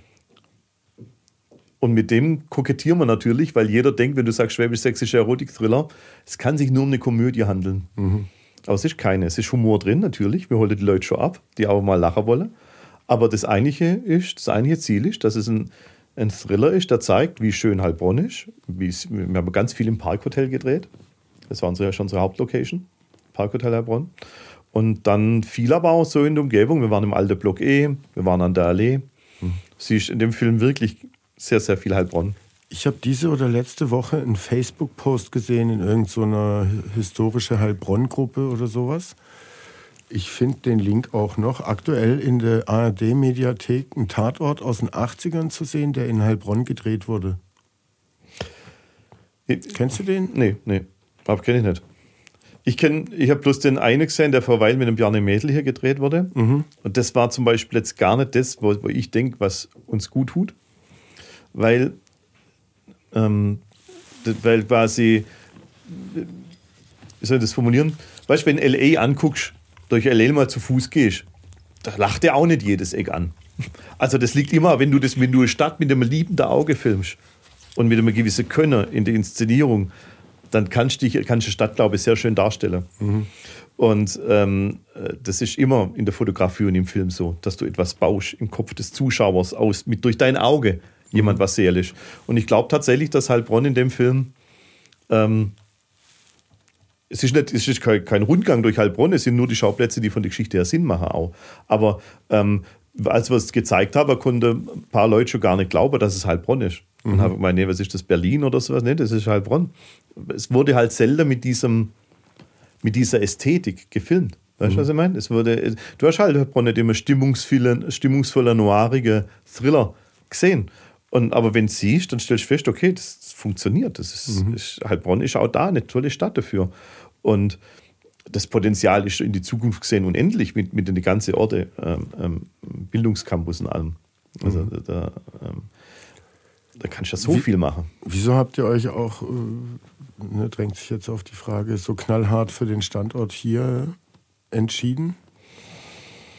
Hm, also gut, das muss man sagen. Also, ne, und dann, ihr dreht hier, äh, der Name der Stadt ist im Firmennamen mit drin sozusagen. Ähm, ihr wollt den Filmstandort Heilbronn wahrscheinlich auch so ein bisschen auf die Landkarte bringen. Ja, also ich glaube, es gibt schon noch mehr Menschen, glaube die dieses Ziel grundsätzlich haben. Aber ähm, schon, dass, ich glaube schon, dass wir das gerade mit einer sehr großen unternehmerischen Ehrgeiz und einer sehr großen Schaffenskraft tatsächlich genau das verfolgen. Das, ist de, das Mission Statement ist im Namen. Mhm. Heilbronnywood. Mhm. Also man kann darüber schmunzeln und wir haben tatsächlich, weil man aus dem Bereich Kommunikation ja auch kommt, Heilbronnywood war bei uns mehr so ein interner Kampfschrei. Wir waren wirklich in Rom am Trevi-Brunnen, haben Münze über die, über die Schulter geschmissen und dazu Heilbronnywood gerufen, zu dritt seiner Zeit, Antonio, Pascal, das ist unser Editor und ich, mhm. ähm, weil wir gesagt haben, das ist unsere, das wollen wir. Wir wollen, wir wollen ja, wir, wir wollen notfalls mit Gewalt, also mit Einsatz meine ich nicht, mhm. nicht bedrohlicher Gewalt, aber Heilbronn zum Filmstandort machen. Mhm. Dafür sind wir da. Und warum? Nun ja, wir sind heimatverbunden. Wir, wir wollen durchaus auch die Welt sehen. Also der zweite Schauplatz, den wir, in dem wir unseren Spielfilm gedreht haben, ist Matera, mhm. also in Italien. Mhm. Das ist auch keine hässliche Stadt. Also es ist nicht so, dass wir alles immer nur in Heilbronn drehen wollen. Und im Film ist das aber Sachsen oder schon nee, das Italien? ist schon Matera. Das ist ja, okay. ein, ein ähm, alternder sächsischer Meisterdieb hat sich dort zurückgezogen und mhm. versteckt sich zusammen mit der Mafia in so, einem, in so einer Höhle quasi. Ähm, und äh, also es ist ähm, ähm, äh, ja, man wird bald was davon sehen können von dem Film. Mhm. Ich denke, wir sind bald in so einem Trailer-Moment drin, wo wir mal der Öffentlichkeit mal was zeigen. Es sind sehr große Bilder. Aber ich glaube wirklich, dass Matera ist eine unheimlich eindrucksvolle Stadt. Man hat sie im letzten James Bond-Film am Anfang gesehen. Und ich habe nur mal auf LinkedIn, glaube von euch, irgendeinen Location-Scouting-Post ja. gesehen. Ähm, ähm, das sah mir aus wie eine Stadt, die in Italien sein könnte. Irgendwie genau. so hügelig und weiße genau. Gebäude. Genau. Und, so, ne? und das mit Heilbronn zu mischen. Mhm ist, ist Teil von dem, und so, so soll sich auch unser Leben mischen. Wir, wir lieben es, Filme zu machen. Wir, wir freuen uns gerade. Ähm, wir machen gerade ein paar coole Werbespots. Wir machen ähm, ähm, Hörspiele weiterhin. Wir machen unsere Spielfilme. Wir leben unsere Geschichte aus. Ähm, und all die Dinge zu machen in unserer Homebase Heilbronn, wo die Menschen sind, mit denen wir vernetzt sind, wo unser direktes Umfeld ist, aber auch mit Menschen aus der ganzen Welt. Also wir machen, wir das ist, und die Welt so weit zu bereisen, das ist unser Ding. Wir entwickeln gerade, wir sind in einem Seriewettbewerb gerade, Teilnehmer, ähm, und sind da quasi unter einer gewissen Anzahl von Leuten, die eine Serie entwickeln dürfen für einen Fernsehsender. Und das wird jetzt immer weiter ausgedünnt, das heißt, da kann man noch nichts sagen. Aber da zum Beispiel schaffen wir gerade mit einem Creature Designer aus Südkorea zusammen. Mhm. Und das ist das Leben, so blöd gesagt. Das ist ein unheimlich genialer Creature Designer. Und er hockt in Südkorea an seinem Platz und wir hocken in Heilbronn. Und das ist Realität. Und das mhm. erfüllt mich. Mich mhm. erfüllt es in Heilbronn, wo die Menschen sind, ja, das Umfeld, das du auch kennst, und die, die, die, wo, wo die Familie ist, wo die Freunde sind und wo man eine Stadt ist, an die, deren Potenzial man glaubt, wo man seinen eigenen Beitrag leisten möchte dazu, in einer gewissen Verantwortung auch. Mhm. Ähm, ich habe früher auch viel über Heilbronn geschimpft, als ich jung war. Aber ähm, man steht ja dann auch in der Verantwortung. Also entweder bleibe ich hier und entscheide mich für meine Heimat und dann sollte ich mich schon darum bemühen, aber zu, ein Teil davon von, von dem Heilbronn zu sein, das ich mir wünsche. Mhm. Und das versuchen wir. Und das ist der simple Grund. Also der Grund ist eine Heimatverbundenheit, eine Heimatliebe, ähm, eine Verbundenheit mit den Menschen, die hier sind und mit dem familiären und Freundesumfeld. Und man stößt so schnell. Wir haben gerade einen genialen VFX-Artist, der uns äh, Spezialeffekte macht. Der, der in Ötheim. Mhm. Und das sind, das sind Leute einfach unterwegs, die sind genial, die musst du bloß zusammenbringen. Und dann bringst du ein paar Leute aus Stuttgart und Ludwigsburg oder Berlin daher. Das ist, die Leute kommen gerne aus Berlin zu uns. Wir haben einen Synchronsprecher, vor kurzem war äh, ein Synchronsprecher da, der quasi, äh, der Peter Flechtner, der normalerweise wirklich viel in der Hauptstadt, der müsste nicht zu uns kommen. Mhm der, der, der, der, der spricht was, da sieht Ben Affleck. Ähm, mhm. Äh, ähm, also der David Harbour von Stranger Things. Mhm. Ja, und der, der war hier bei uns und der war ein paar Tage hier untergebracht im Hotel und hat bei uns aufgenommen und machen wir mit dem, dann machen wir mit dem eine kleine Statue durch Heilbronn und präsentiert dem Heilbronn und er liebt das Gastfreundliche. In Berlin bist du als, auch als großer Sprecher vielleicht oft nur eine Nummer. Und wir zelebrieren eine gewisse Gastfreundschaft. Wir, wir zelebrieren unsere, unsere, unsere Stadt und das, das lädt die Leute mit positiver Energie auf. Und da kannst du im Kleinen immer was machen. Jeder, der da ist, kriegt von uns eigentlich eine Stadtführung. Dann laufen wir durch die Stadt, dann laufen wir durch den Neckarburgen, dann, dann erzählen wir auch von den Sachen, wo ja auch du sehr verbunden mit bist, mit Zukunftsthemen, die hier mhm. stattfinden. Äh, und da kannst du Begeisterung wecken für eine Stadt. Mhm. Plus, ähm, ne, man ist wahnsinnig schnell, also gerade im Vergleich zu Berlin, im Wald an Orten, wo sonst kein Mensch ist, äh, wo man seine Ruhe hat. Äh, und das, also gerade so die Leute äh, aus Metropolen, die, die schätzen das unglaublich. Die Natur, die Weiberg drumherum. Ja. Ich wohne in Erlerbach. Das, ich habe ja keinen langen Weg. Das ist schon Heilbronner U-Bahn-Strecke. Wenn du sagst, ich bin, bin unter zehn Minuten bin ich im Geschäft. Mhm. Äh, ja, und äh, in zehn Minuten hocke ich draußen und bin wirklich fast am Weinberg. Und zwischen aus hätte schon x Möglichkeiten, in die Weinberge rauszulaufen. Ja. Und, aber abgesehen davon auch unseren un Erleben am Fluss. Und da muss ich ja sagen, da ist die Stadtentwicklung in Heilbronn wirklich, ich finde es schon großartig, wenn ihr guckt, wie die Stadt in den 90er noch war und wo wir heute sind. Weißt du, da wird ja oft auch noch kritisiert, was wir noch nicht haben in Heilbronn oder sonst was. Aber ich finde so eine nachhaltige Stadtentwicklung, finde ich schon teilweise echt großartig, was man da gemacht hat und mit, mit großer Weitsicht aus meiner Sicht da in die Wege geleitet hat, sodass heute so ein Leben am Neckar für uns ein Alltag ist. Mhm. Es war es aber nicht. Ist noch gar nicht lang her. Da waren da Autos und nichts. Ja. Kein Restaurant. Und ich finde es schon krass, wie, wie inzwischen, wie sich das anfühlt gerade, ähm, äh, den Neckar zu erleben. Und da staunen Leute auch immer. Da kommen auch Leute aus, aus so vielen Metropolen und sagen, Mensch, das ist geil bei euch. Das ist ja Urlaubsstimmung. Am Sommerabend am Neckar entlang laufen da draußen. Ja, ja. Das, das, oder im Weinberg sitzen. Oder im Weinberg, genau, und ausgehen geschwind. Mit die ganze Bäse außenrum äh, ein bisschen die, die, die, unsere, unsere Natur zu. Also, das, ist, das gefällt mir auch ganz arg. Also, ich spaziere gern durch den Weinberg. Mhm. Da kannst du prima Gedanken sammeln und, und, und zur Ruhe kommen. Und danach bist du da und also. Das flasht viele. Also ich glaube, mhm. das ist, äh, brauche ich jetzt dir nicht sagen, aber äh, es ist, es ist finde ich schon äh, eine tolle Stadt, die, die viel zu bieten hat und wo halt noch ein paar aus meiner Sicht Flecke sind, die, an denen man noch malen kann, wie zum Beispiel als Mediestadt, vor allem Mediestadt abseits von Werbung. Mhm. Ja. Ähm, Sportstadt.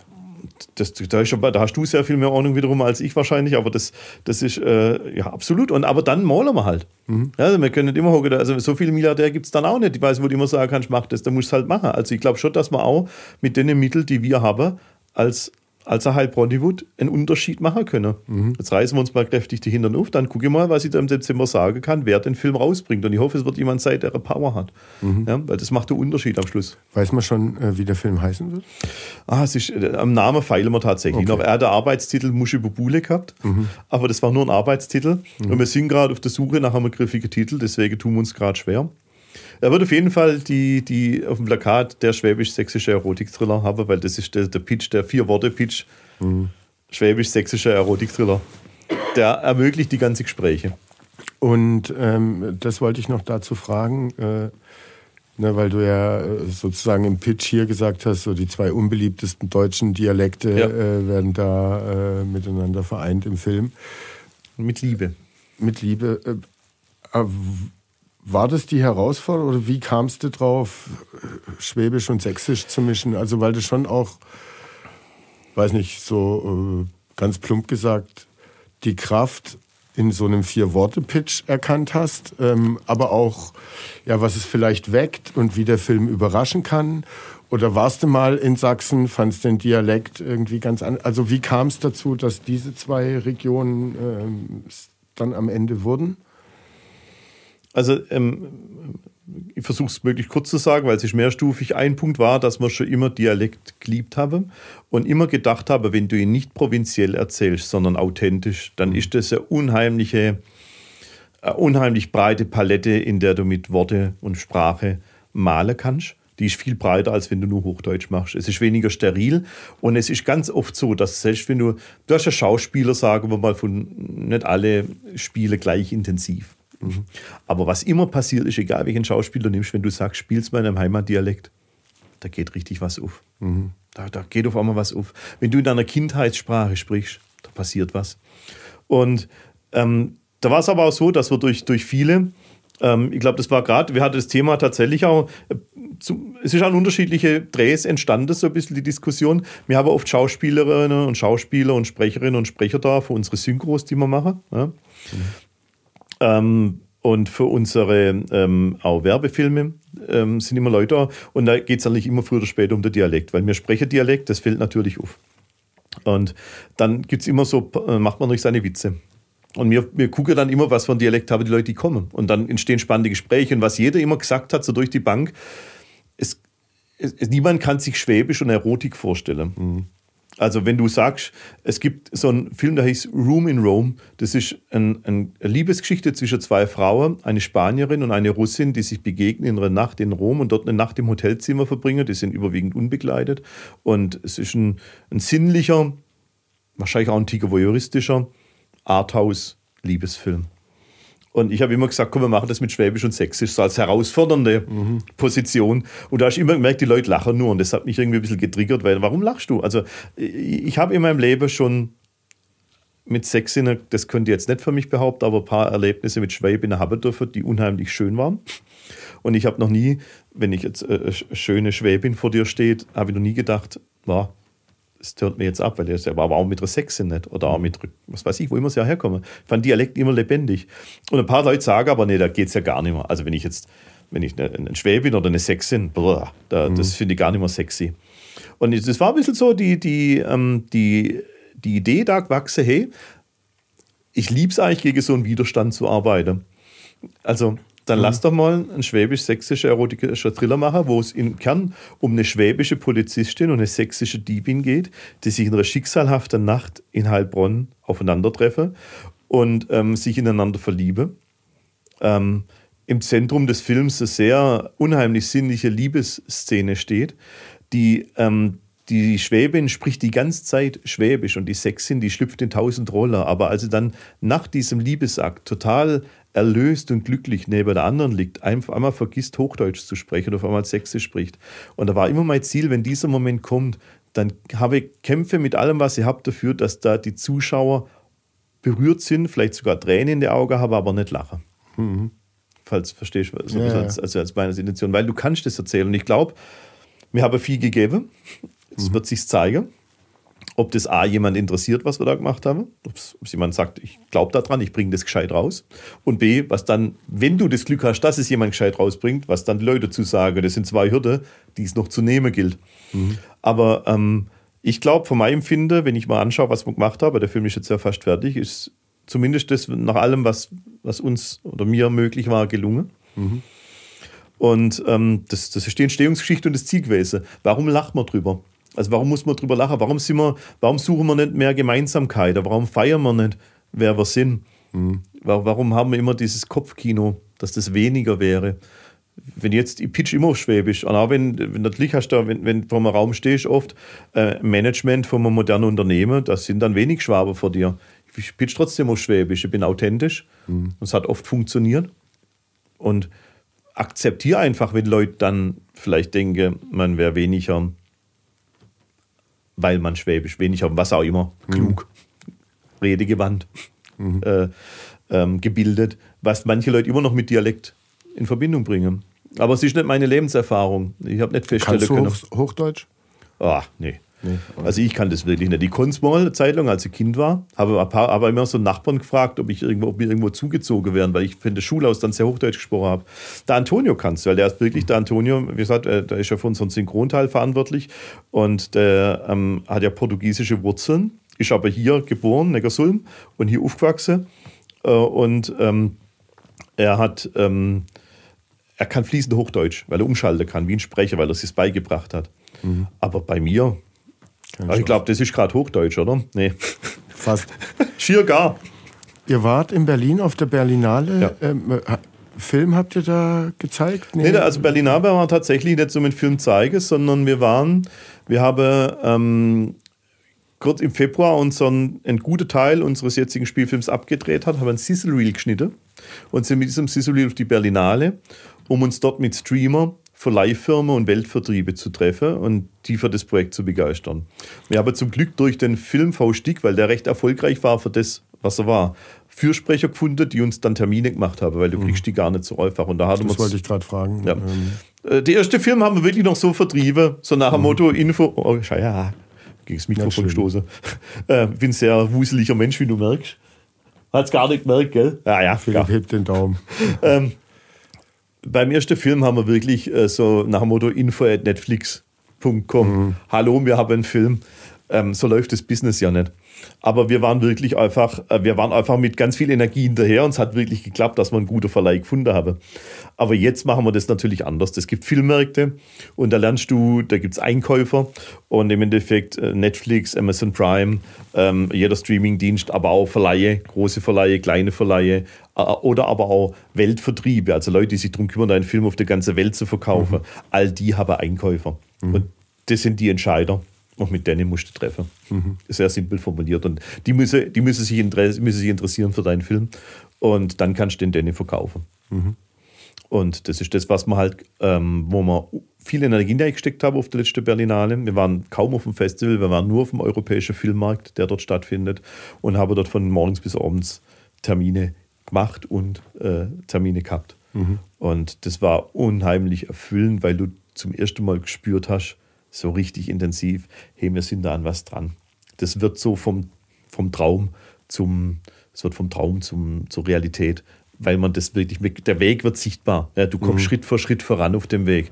Und wir was unheimlich erfahren im Bereich Werbefilm. Das ist was, können wir aus dem FF. Aber in dieses Filmbusiness reinzukommen, war für uns dann trotzdem nochmal, hat nichts miteinander zu tun, bis auf das, dass beides im Medium Film unterwegs ist. Mhm. Aber es ist eine komplett andere Welt. Und das Netzwerk, das du dir aufgebaut hast in 20 Jahren Werbefilm, verpufft in der Wirkung komplett, wenn du sagst, ich möchte jetzt mit Spielfilm Geld verdienen. Du musst mhm. das alles neu aufbauen. Und das, da, deswegen waren wir auf der Berlinale. Mhm. War sehr erfolgreich tatsächlich. Wir waren da sehr mit leuchtenden Augen zurückgekommen. Und seitdem haben wir jetzt, sind wir in Kontakt mit ein paar Leuten, die einfach Interesse dran haben. Und jetzt geht es darum, dieses Interesse dann ist November, Dezember wird es anfangen. Da sind die Screenings. Da mietet man Kinos und lädt mhm. Leute ein, um quasi möglichst die deutschsprachige Rechte dann zu, zu jemanden zu finden für den deutschen Markt. Und die Kinos mietet ihr dann?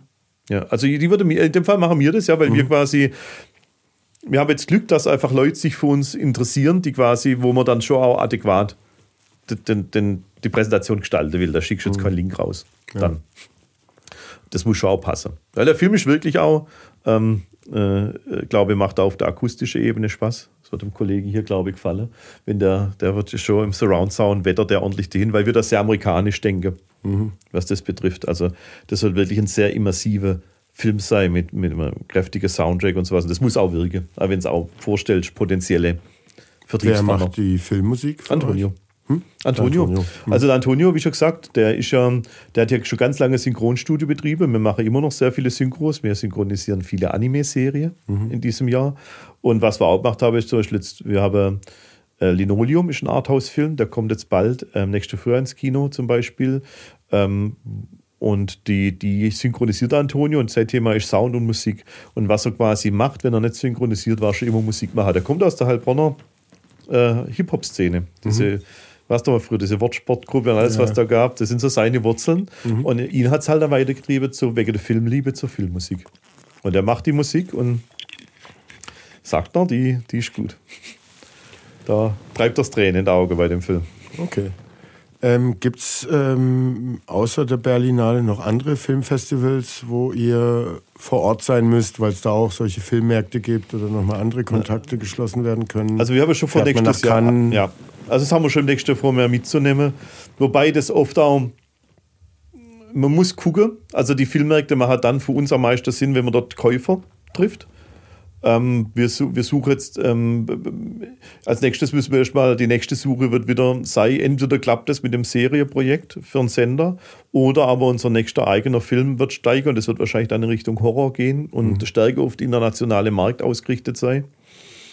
Und die, dafür müssen wir erstmal Investoren finden. Das heißt, bei uns hängt schon auch ab aufgrund von der limitierten Zeit, wo gehen wir noch. Ja, wir sollten quasi auch kann, ist wichtig. Und das sind wahrscheinlich die beiden wichtigsten mhm. Filmmärkte. Und dann gibt es noch ein paar kleinere Festivals, wo man einfach hingeht, um zu Netzwerken. Aber da wir sehr unseren eigenen Weg gehen, wenn es jetzt um die Finanzierung von unabhängigen Filmen geht, ähm, sind wir da quasi auf andere Bereiche eher unterwegs.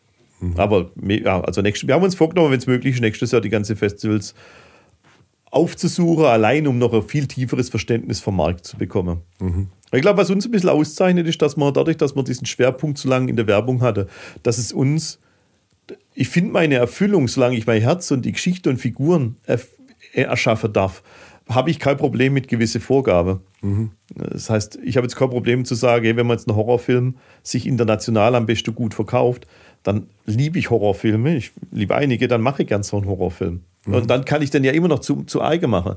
Aber ich bin jetzt, ich glaube, viele, viele Regisseure gehen schon sehr von einer stark künstlerischen, ich habe meine Vision, der perfekte Film, den muss ich machen und so bin ich jetzt nicht. Mhm. Also ich bin da eher so, dass ich schon mir wünsche, Filme auf eine Art und Weise zu machen, wo sie viele Menschen auch sehen und wo sie auch wirtschaftlich Hand und Fuß haben. Mhm. Unabhängig davon, dass du dich da drin ausleben kannst. Also ich habe mein ganzes Herz neigeschüttet in den Film, den wir jetzt gemacht haben. Das ist ganz persönlich, auch wenn es wie ein Genrefilm klingt. Aber ganz viele Momente sind sehr persönlich. Mhm. Aber ich wollte nur sagen, du kannst auch diese, diese, du kannst diese Selbstverwirklichung, die künstlerische auch innerhalb von einem gewissen Rahmen finden. Mhm. Glaube. Wären für euch auch Dokus denkbar? Wir machen gerade eine. Mhm. Wir machen gerade einen Dokumentarfilm. Ähm, das wird das, ähm, ein U-Boot, die U-17, ich weiß nicht, ob das mitkriegt hast aus den Medien, ähm, das Museum, Technikmuseum Sinsheim-Speyer, das bekommt ein U-Boot U-17, mhm. das lag in Kiel. Und das ist ein riesiges komplexes Unterfangen, weil das Ding 500 Tonnen wiegt, das quasi von Kiel hierher zu schaffen. Erstmal über den Ostseekanal, dann ist es jetzt, jetzt nach Speyer, das war der leichtere Part und jetzt muss es bereit gemacht werden, dass es quasi bis äh, Sinsheim transportiert werden kann. Brücken abgebaut werden? Oder? Ja, aber das muss, tatsächlich, ich muss den Drehmechanismus erschaffen, weil sonst zum Beispiel in Heidelberg nicht unter der Brücke durchkommt. Mhm. Und die, es ist nicht leicht, da einen Weg zu finden, weil, weil das zu schwer ist für viele Brücken, statisch. Mhm. Und da, ähm, da stößt du auf Probleme bei dieser Größe und dem Gewicht, auf die kommst du gar nicht so schnell. Und da machen wir gerade einen Dokumentarfilm drüber. Mhm. Also da haben wir schon die erste Teil der Reise begleitet, porträtieren jetzt die ganzen Menschen, die dabei sind, sind sehr schöne Porträts, weil ähm, da ist zum Beispiel, also sieht der Frieder Sam, der ist von der Spedition Kübler, der Mann, der quasi diese, da sitzt wirklich am Lenkrad vom LKW und der hat schon diese Tupolev, weißt diese ganze mhm. Riesentransporte, das macht er. Und was bist du da für ein Mensch, wenn du quasi durch, durch einen Ort fährst, wo es auf Zentimeter ankommt am Schluss? und wo du quasi dann teilweise eine halbe Stunde mit vollkommener Ruhe und Klarheit, während alle um dich rum panisch wäre, rangieren musst, um keinen riesen Schade anzurichten. Mhm.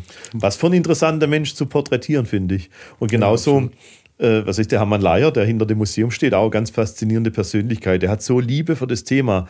Das ist so ein interessanter Mensch. Oder aber auch, wir haben eine junge Frau kennengelernt, während dem Transport, die wir jetzt auch porträtieren, die liebt dieses U-Boot und die will selber U-Boot-Fahrerin werden. Und da haben wir jetzt ein bisschen ihren Weg begleitet hin zur Marine. Die hat sie mhm. jetzt gerade beworben und die hat sich das, die U17 tätowieren lassen das U-Boot, das okay. transportiert worden ist. Klingt nervig. Also, das, ist, das ist schon, was du da für Menschen kennenlernst. Was für tolle Menschen zusammenkommen bei sowas wie einem U-Boot-Transport, mhm. das wollen wir halt ein bisschen in Szene setzen. Und das ist zum Beispiel eine Dokumentation, die wir gerade machen. Also grundsätzlich sind wir für das Thema Dokumentation sehr offen, sind dabei aber ziemlich sicher Leute, die, die das, sagen wir mal, die, die, die Sache erschaffen. Also wir haben jetzt keinen journalistischen mhm. Anspruch. Und wir sind auch nicht die, die die Probleme dieser Welt aufdecken, glaube ich. Ähm, ich habe da gerade vorher gesagt, was mein Bezug zum Kino war. Mhm. Kino war der Moment, wo deine Seele ein bisschen Energie tanken kann. Und die Art von Film mhm. machen wir auch. Also äh, wir, wir, sind, wir sind da nicht dabei, dass wir jetzt Dinge aufdecken und das Übel der Welt. Du bist damit jeden Tag konfrontiert, ist manchmal gar nicht einfach auszuhalten, was einfach alles da ist. Und zudem wollen wir nicht beitragen, sondern wollen eher Dinge schaffen, die den Menschen helfen, im Moment Kraft tanken zu können. Gibt es denn äh, die ein oder andere oder nächste Heilbronner Geschichte, also echte Heilbronner Geschichte oder Menschen, ähm, die du gern mal filmisch umsetzen würdest, sei es in einer Dokumentation oder in einem Spielfilm? Also mit der Frage wäre jetzt gerade also ich finde es unter dem Gesichtspunkt, wie du die Frage gestellt hast, würde ich es unheimlich gern mit Ja beantworten und was, gern was unheimlich Interessantes sagen, muss aber sagen, dass ich das nicht kann. Mhm. Hätte aber Lust drauf. Es klingt, mhm. es klingt nach, also ich bin, nee, also, also ich, ich, ich wäre jetzt gerade spontan erstmal ein wenig überfragt, finde es aber damit das Thema Heilbronn offensichtlich viel bedeutet und ähm, ich damit viel anfangen kann, bräuchte ich jemand vielleicht wie dich, mhm. der, der mich jetzt begeistert gleich mit der Wahnsinnsidee, was das sein kann. Hätte sie gerade noch nicht parat, glaube aber, dass es da viel gibt. Also wir haben schon mal einen also, Film gemacht über die Heilbronner Stadtgeschichte, als, als der, der gerade im Haus Stadtarchiv läuft mit der jungen Frau, mhm.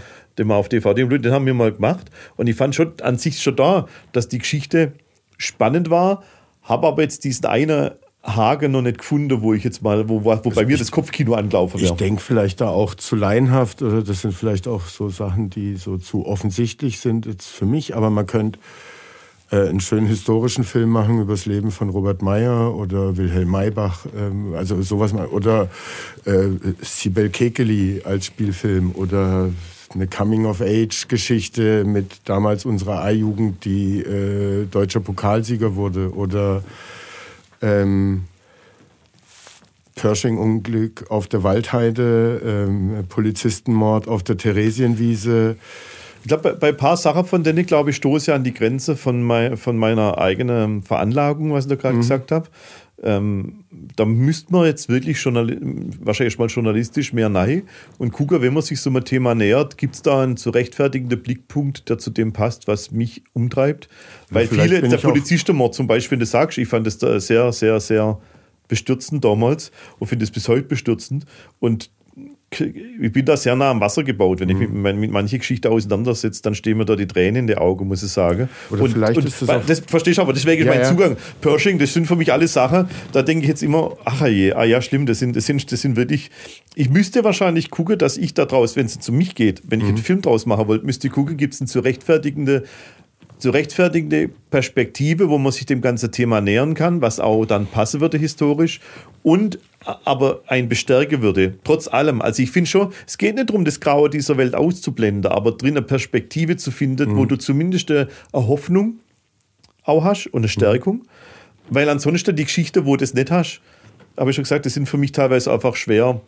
Vielleicht ist auch so ein äh, realer Ansatz, den ich gerade hatte, äh, zu viel, aber dann hast du vielleicht im Kopf so den Heilbronner Horror-Thriller mit äh, der auf dem Weinberg äh, unter Winzer-Dynastien spielt oder sowas. Ne? Also irgendwas, was so einen konkreten Bezug hat.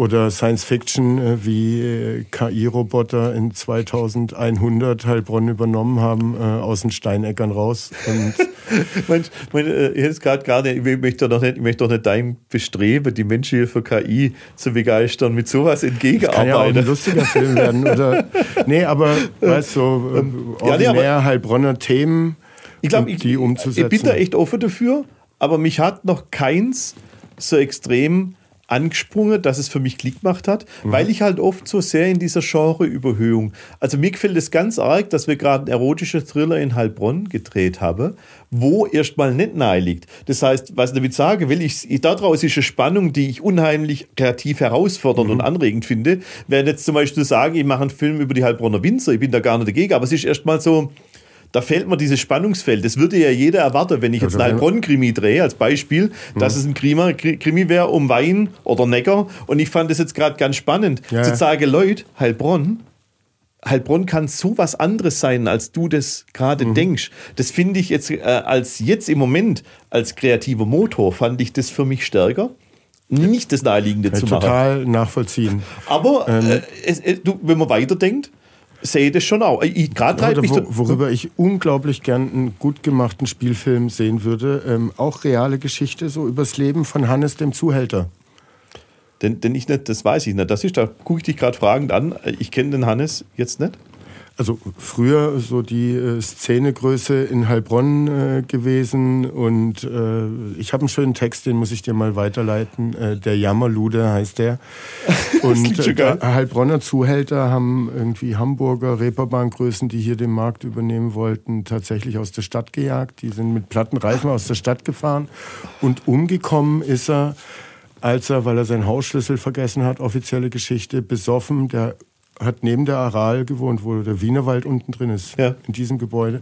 Ist halt außen hochgeklettert und abgestürzt. Ähm, okay, jetzt hast mich tatsächlich. Und es gibt ein Buch äh, von der Polizei Heilbronn, wo sie so die skurrilsten, spannendsten, tragischsten Geschichten aufgeschrieben haben. Und da ist eben die auch dabei, wie es für die Beamten waren, die Hannes dann da tot liegen haben sehen vor seinem Haus, mit dem sie über Jahrzehnte lang halt zu tun hatten. Ähm, also da gibt es spannende Geschichten. Ja, es fühlt sich gerade nach so einer Fargo-Geschichte an. So, so, oder? Also weißt du, was man hast die Serie Fargo schon mal gesehen? Sondern den Film? Ja, ja, also nicht in Gänze. Aber die Serie es gibt wohl auch gut. Gerüchte, ob das so wahr ist mit der Klettergeschichte und ob nicht gestoßen wurde. Ähm. Ja, aber finde ich mega. Also tatsächlich, du, du hast mich gerade, also das wäre jetzt eine Geschichte, die mich sehr, sehr reizen würde. Ähm, weil sie, weil sie nicht so naheliegend ist und weil es vor allem, wann war das? Welche, welche Zeit? Also gestorben ist er in den 90er, aktiv war er 80er, 70er. Aber 90er war schon die Zeit, wo ich dann noch ein bisschen mitgespürt habe. Ja, ja. Also da ja, kann ja, dann kann ja auch noch was sagen. Und wo du vielleicht tatsächlich, wenn jetzt an auch Antonius ich schick dir diesen Text auf jeden Fall oder sowas denkst, diese ganze Zeit, da könntest du ja schon ein schönes Heilbronner Porträt einer Zeit machen. wo wir nicht ganz sicher sind, ob du dann in aktuelle Stadtmarketing-Überlegungen positiv einzahlst. Aber, aber es klingt nach einer guten Geschichte. Also es ist auf jeden Fall eine super Geschichte, ja. Ja, ich bin gerade schon von dem, von dem, also auch das Ende sozusagen, das war gedachte gerade so an die Coen-Brüder mit dem, mit dem Ende auch, wie das, auch wenn es so ist, also auch wenn's, wenn er wirklich einfach runtergefallen ist, was für ein, was für ein geiler Schluss sozusagen. Ähm, äh, zu so einer Geschichte und davor dann, was du beschrieben hast. Also ich bin, ja, den Text wird mich sehr interessieren und das ist tatsächlich, das hätte jetzt, da, da könnte ich jetzt Feuer fangen. Das ist jetzt eine Geschichte, wie du es mir gerade erzählt hast, wo ich sage, ah, das, das, da bin ich dann immer wieder überrascht, so überrascht wie die Tatsache, dass wir bisher noch nicht so gesprochen haben, wobei ich jetzt schon so lange in Heilbronn aktiv bin und wo ich dann denke, boah, dann merkst du immer wieder, was für Potenzial dran liegt. Also, ihr von der noch nie gehört, die wussten nicht, dass es den gibt und du sagst, es war diese Größe und denk, okay, ich bin so lange in Heilbronn unterwegs, habe ja viel mit Heilbronn beschäftigt und alles. Und Aber das zeigt, weiß wie brav davon. du warst und immer Ja. zu Hause am Filme Das gucken. ist tatsächlich, und, also ich äh, bin halt dieser Nerd gewesen, Ja. der tatsächlich, äh, wie man so schön sagt, dann mit, mit 15, 16 eher ungeküsst daheim ähm, äh, äh, in der Traumwelt unterwegs war und nicht der Coole in Heilbronn, der, der solche Sachen wusste. Aber jetzt machst du dann die coolen Filme, vielleicht auch dann irgendwann echte Heilbronn-Geschichten. Echte Heilbronn. Aber wer weiß, vielleicht wird ja das, was wir gemacht haben, auch eine echte Heilbronn. Ich bin gespannt, was du dazu sagst, ähm, Ja. wenn du den Film mal siehst. Ähm, findest du, dass Heilbronn da drin ist? Auch. Aber es ist äh, natürlich eine, ja, Gebe ich dir dann das keine Feedback. authentische Heilbronner Geschichte. Ich würde zu meinen äh, Entweder-Oder-Fragen kommen. Wir Ja, okay. plaudern schon eine ganze Weile. Ja, gerne. Ähm, Klingt spannend. und dann darfst du wieder nach deinem Team gucken, ob sie fleißig gearbeitet haben, während wir hier geplaudert haben. Bin mir sicher. Filmproduktion oder Hörspielproduktion? Filmproduktion.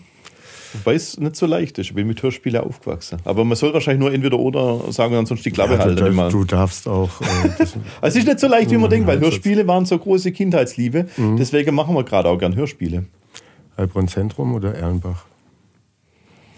Heilbronn Zentrum. Traditionelle Medien oder soziale Medien?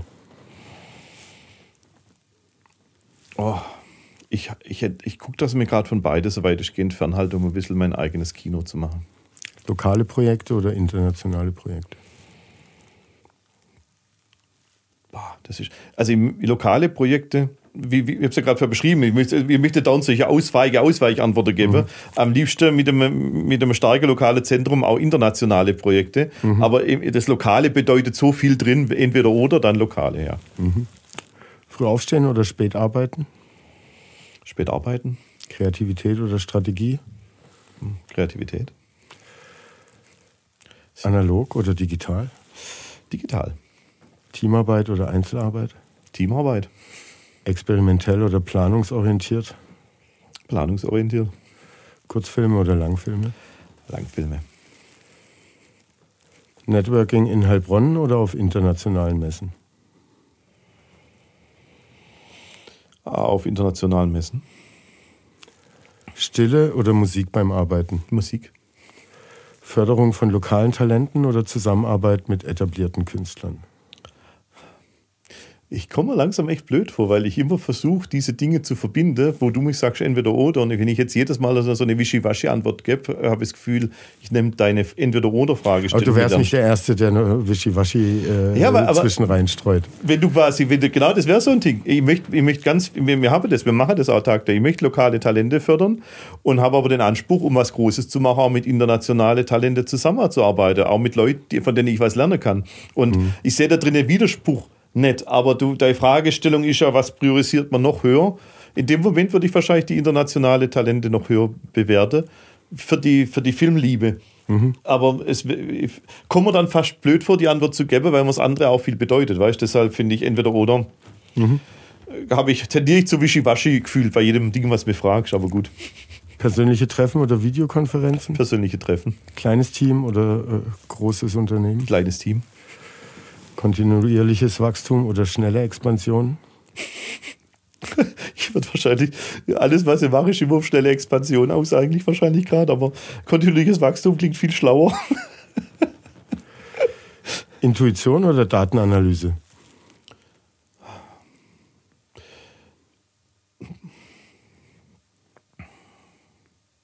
Ah Mann, ist echt gemein. Ähm, Intuition. Jetzt muss ich zwischenrein noch fragen, wir unterbrechen die entweder oder, ähm, weil gerade sehe ich, dass ich was vergesse. Ich habe gelesen, dass du auch dabei bist, mit jemandem ähm, den Traum eines Freizeitparks ja. anzugehen. Ja. Du willst einen Freizeitpark kreieren, machen. Ja, das ist ein, äh, der, der, Matthias Blanke, das ist ein, ein, ein, wichtiger Wegbegleiter bei mir im Leben. Der ist auch ähm, bei Halb Hollywood als Gesellschafter wieder am Start und ich bin auch bei ihm an seiner Freizeitparkunternehmung beteiligt. Ähm, da haben wir sehr viel Energie aufgewandt, um ähm, A, die Welt zu bereisen und so viele Freizeitparks wie nur möglich zu sehen. War dabei auch international in viele Freizeitparks, habe aber auch in Deutschland, Frankreich, Spanien äh, ganz, ganz viele anguckt. Niederlande haben auch schöne. Und ähm, da ist das Ziel, einen Freizeitpark zu machen, der ein sehr immersives Erlebnis mit sehr viel Storytelling und sehr viel Emotionen schafft, weniger so Fahrgeschäfte auszusein. Und da waren wir schon sehr oft sehr weit. Der Grund, warum dieses Projekt schon lange im Raum steht und jetzt noch kein Park da ist, liegt leider ein bisschen daran, dass es nicht so leicht ist, diese Fläche zu finden im Jahr 2023.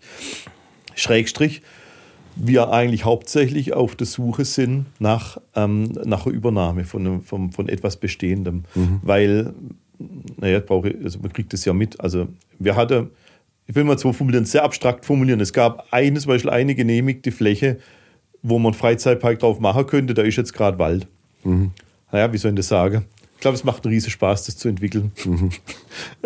Ich glaube, ähm, deshalb. Ähm, ja, da hast du hier gleich auch noch Hambacher Forstaktivisten da, irgendwie am Start. Also da hast das du. Geht ja gar nicht. Und wir sind quasi ähm, deswegen stark an der Suche, immer vernünftiger Radius, einen bestehenden Park zu übernehmen.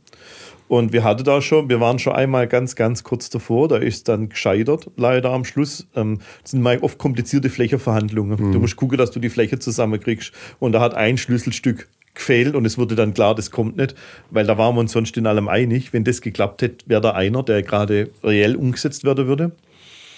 Und bei ein paar waren es bis jetzt Verhandlungen, die halt immer früher oder später am Punkt geendet sind. Ähm, großes Interesse dran. Mhm. Wenn jemand einen Freizeitpark Betreiber kennt oder etwas, was vergleichbare Fläche ist, ähm, ein riesengroßes Interesse dran und auch die Hintergründe. Matthias hat da sehr viel gearbeitet dran und hat auch den sage mal, den Hintergrund, um es was realistisch zu machen und nicht als Traum mhm. zu positionieren, sondern auch die Umsetzung zu stemmen, ähm, was dazu gehört. Und ähm, ja, das ist ein Riesenprojekt und das bedeutet, ich wirklich, ähm, da, da, sind wir immer wieder zusammen am Arbeiten. Und der Matthias investiert sehr viel in Entertainment-Unternehmungen. Der ist gerade am Thema Videospiel dran, unterstützt uns beim Thema Spielfilm in jeder Dimension. Und ähm, ja, Freizeitpark bleibt eine spannende Sache. Es kann ein sehr immersives Erlebnis sein. Mhm. Vor allem, wenn du guckst, also es gibt einfach Parks, die das, die das unheimlich toll machen und die nicht einfach nur Achterbahn ein bisschen thematisieren, sondern wo du wirklich denkst, du bist in einer anderen Welt. Mhm. Und das ist unser, unser Traum. Okay, Kommt als Motiv wahrscheinlich inzwischen ein bisschen bekannt vor. Dann kommen wir jetzt wieder zu entweder oder zurück. Freizeitparks oder Kinos? Also, war. Okay, also da würde ich wirklich, also das muss ich wischiwaschi machen, weil das ist beides einfach zu, also ich, ich, ähm, möchte Filme machen, die in Kinos kommen. Ich ähm, habe den Plan, in Heilbronn ein Kino zu machen, der ein Ort der Filmliebe wird. Und ähm, wenn es irgendeine Möglichkeit gibt, werde wir auch einen Freizeitpark kaufen und den entwickeln. Und das sind alles Pläne für, meine, für die nächsten 20 Jahre, die umgesetzt werden sollen. Da gibt es kein Entweder-Oder. Fortbildung oder Learning by Doing? Learning by Doing war mein Leben. Ähm, inzwischen sehe ich sehr, sehr, auch sehr viel Sinn in Fortbildung. Klassisches Kino oder Streaming? Kino. Heilbronn als Kultur- oder als Wirtschaftszentrum? Ähm, was, ob was es gerade ist oder was mein Ziel wäre, ein Wunsch. Mhm. Ja, also, äh, ich glaube, dass die. Ah, ich fühle mich wie so ein blöder Politiker gerade. Ich glaube, die größte Chance, Heilbronn zum Kulturzentrum zu machen, liegt in der Verbindung zum Wirtschaftszentrum.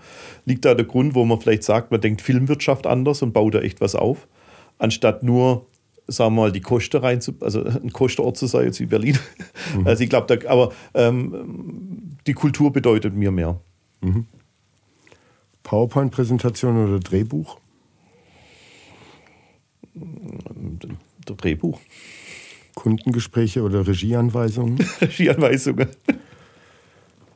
Meeting-Marathon oder Drehmarathon? Oh, ähm, ein Drehmarathon tatsächlich. Das ist schon, also wenn du mal, wir haben fünf Wochen am Stück gedreht, fast ohne Pause, jeden Tag so 16, 17, 18 Stunden sind es dann für die Regie. Das ist schon geil. Da mhm. spürst du, dass du lebst. Ähm, da spürst du jede Phase in deinem Körper. Da merkst du, wie du über dich hinauswachsen kannst.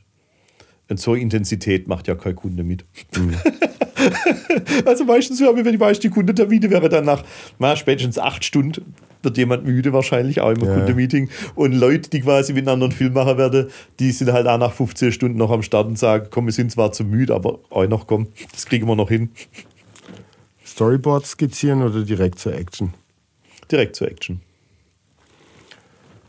Im Anzug zum Pitch oder in Jeans zur Premiere? ich sehe immer aus wie heute, also Jeans zur Premiere, weil ich quasi ein Jeans zum Pitch gehe. Corporate Branding oder Indie-Filmästhetik? Oh, äh, tatsächlich, also da äh, Indie-Filmästhetik haben wir nicht und wer Corporate Branding tatsächlich ähm, in gewisser Hinsicht, die Filme, mit denen ich aufgewachsen bin in den 80er, waren ja viele Musikvideoregisseure. Russell Mulcahy mit Highlander oder sowas, das sind die Filme, die ich geliebt habe. Und ich glaube, das machen wir heute auch. Und manche Leute haben, wir haben zum Beispiel auch das Licht von unserem Spielfilm ist vom unheimlich erfahrenen Werbebeleuchter. Und das siehst du drin, dass es halt Licht ist, wie du es im deutschen Film normalerweise nicht kennst. Mhm. Manche Leute sehen das kritisch und sagen, Mensch, euer Film sieht fast aus wie, wie Werbung. Mhm. Äh, sagen meistens Danke, äh, freut mich, weil die Indie-Film-Ästhetik, das bedeutet mir jetzt nicht so viel. Das bedeutet mhm. meistens rotzig, rau. Mhm. Und das sind nicht die Filme, die, die ich mit großen Augen geliebt habe, als ich jung war. Mhm. Also Corporate Branding. Was war es? Corporate Branding oder Indie-Filmästhetik? Dann Corporate Branding. Achterbahn oder Karussell? Äh, Achterbahn tatsächlich. Ich finde es viel weniger furchterregend als Karussell. Also so Kette-Karussell fahren, mhm. da, da habe ich wirklich Schiss. Und die schlimmste Achterbahn läuft trotzdem auf Schiene. Ja. Zuckerwatte oder Popcorn? Popcorn. Maskottchenparade oder Stuntshow? oh, das ist was Maskottchenparade, würde ich tatsächlich sagen. Lieb Merch. Souvenirshop oder Fotoautomat? Souvenirshop. Wildwasserbahn oder Geisterbahn? Wildwasserbahn. Wir haben noch keine gute Geisterbahn gesehen. Ähm, Schlange stehen für Attraktionen oder für Autogramme? Ich würde nichts von beidem machen. Und ich kann da sagen, dass eine Essenz der Überlegung bei unserem Freizeitparkprojekt tatsächlich ist, wie schafft man ein Freizeitparkprojekt zum für alle erfüllende Erlebnis zu machen, wo Leute nicht stundenlang in Schlange geparkt werden, um die Parkkapazität zu managen, was oft passiert.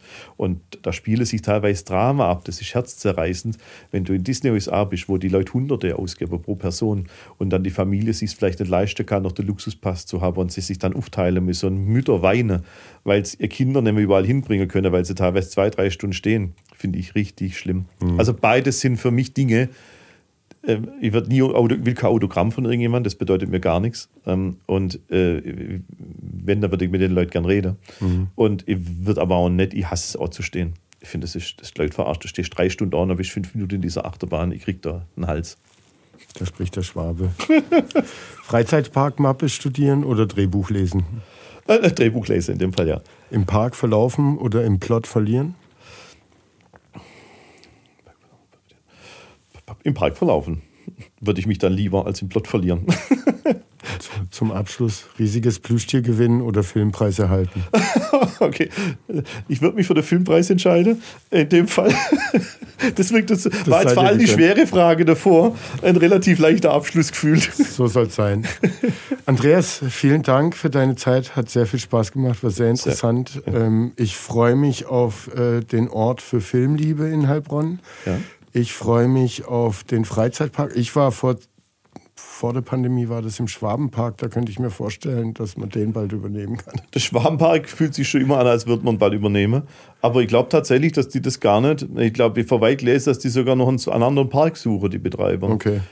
Aber wenn du durchgehst, merkst du das jetzt nicht. So, das wollte ich damit sagen. Aber da gibt es einige in der Größe. Da ist tatsächlich Trips Drill ein großes, weil das ist für so einen Park dieser Größe wirklich ausgesprochen gut gepflegt. Mhm. Und das muss ich wirklich sagen, die machen das schon. Es ist was anderes als uns umtreibt, aber man, die machen es halt. Wir träumen da was, also träumen nicht, wir machen das schon, aber es ist halt gerade, die machen das erfolgreich viele Jahre und ich finde Trips Drilli macht das schon sehr gut. Wirklich. Für die Größe ist das wirklich äh, äh auch mit den Baumhäusern und dann noch der ja, das ist, dazu. Da ist eine richtige also, Haltung dahinter. Schon. und was die machen hat Hand und Fuß. Und du merkst auch, wie viel Energie und da fließt, Bestehendes zu erhalten. Und das ist das, was halt beim Schwaberpark merkst, weil da einfach die Infrastruktur oder Geiselwind ist ähnlich. Da merkst du halt mhm. einfach sozusagen, dass es auch, äh, da, da wird halt, brauchst halt das Geld, das hast für die neue Attraktion, dass Leute kommen, aber es kostet halt echt auch wirklich viel Geld, dein Garten zu pflegen. Es kostet auch viel Geld, die ja, Infrastruktur, die Wege zu erhalten. Das sind laufende Kosten, die, an denen wird halt oft gespart, gerade bei den kleinen Parks. Und das merkst du halt nach 20 Jahren. Ähm, wir haben wieder einen Park kaufen können, wo wirklich die, die reine Instandsetzung, dass du den eigentlich ähm, nach unserer Vorstellung sicher betreiben kannst und keine Gefahr darstellst, ähm, gibt halt schon dann Millionen, wo du einfach mhm. reinstecken musst. Um, und das ist halt schwierig dann. Äh, da muss der Preis halt logischerweise stimmen. Aber, ja, ja. aber das ist halt schwierig, wenn du quasi so viel in, in, in kaputt gesparte Substanz stecken musst. Und dann kommt keiner. Es kommt keiner, weil du sagst, hey, du fliegst nicht auf Gosch, wenn du über den Weg läufst. Ja. die, die will schon Attraktion. Und das ist bei den kleinen Parks oft das Thema. Und so ist halt der Schwabenpark auch. Dann freue ich mich auf den schwäbisch-sächsischen Thriller bei einem großen Verleih und Weltverleih. und über einen Spielfilm, über eine echte Heilbronner Geschichte, vielleicht aus dem Zuhältermilieu. Es ist, äh, ich muss ehrlich sagen, das war gar nicht so gebullshittet, das ist wirklich, das hat mir schon gefallen. Ich finde vor allem das Ende, das beschrieben hast, das war schon ein geiler Pitch. Äh, hast sehr, sehr gut gepitcht. Ähm, bin, also, bin am Haken. Da werde ich dann, wenn er kommt, im Abspann ganz unten. Na gut, wenn er kommt, das basiert ja dann auf deinem Artikel, wie ich es schon verstanden habe. Du hast das ja schon alles richtig eingefädelt. Aber geschrieben habe ich den Text nicht. Ach so. Der ist nicht von mir. Nee, nee, nee. Ah, okay. So ähm, hatte ich es verstanden. Der lief national in einem Magazin. Ähm, den habe ich mal entdeckt. Äh, ah, okay. Ich, ich dachte, es wäre deiner. Nein, nein, nein. Okay. Ja, dann da, Dankeschön. Andreas, vielen Dank. Bis zum nächsten Mal. Ciao. Bis zum nächsten Mal. Tschüssle.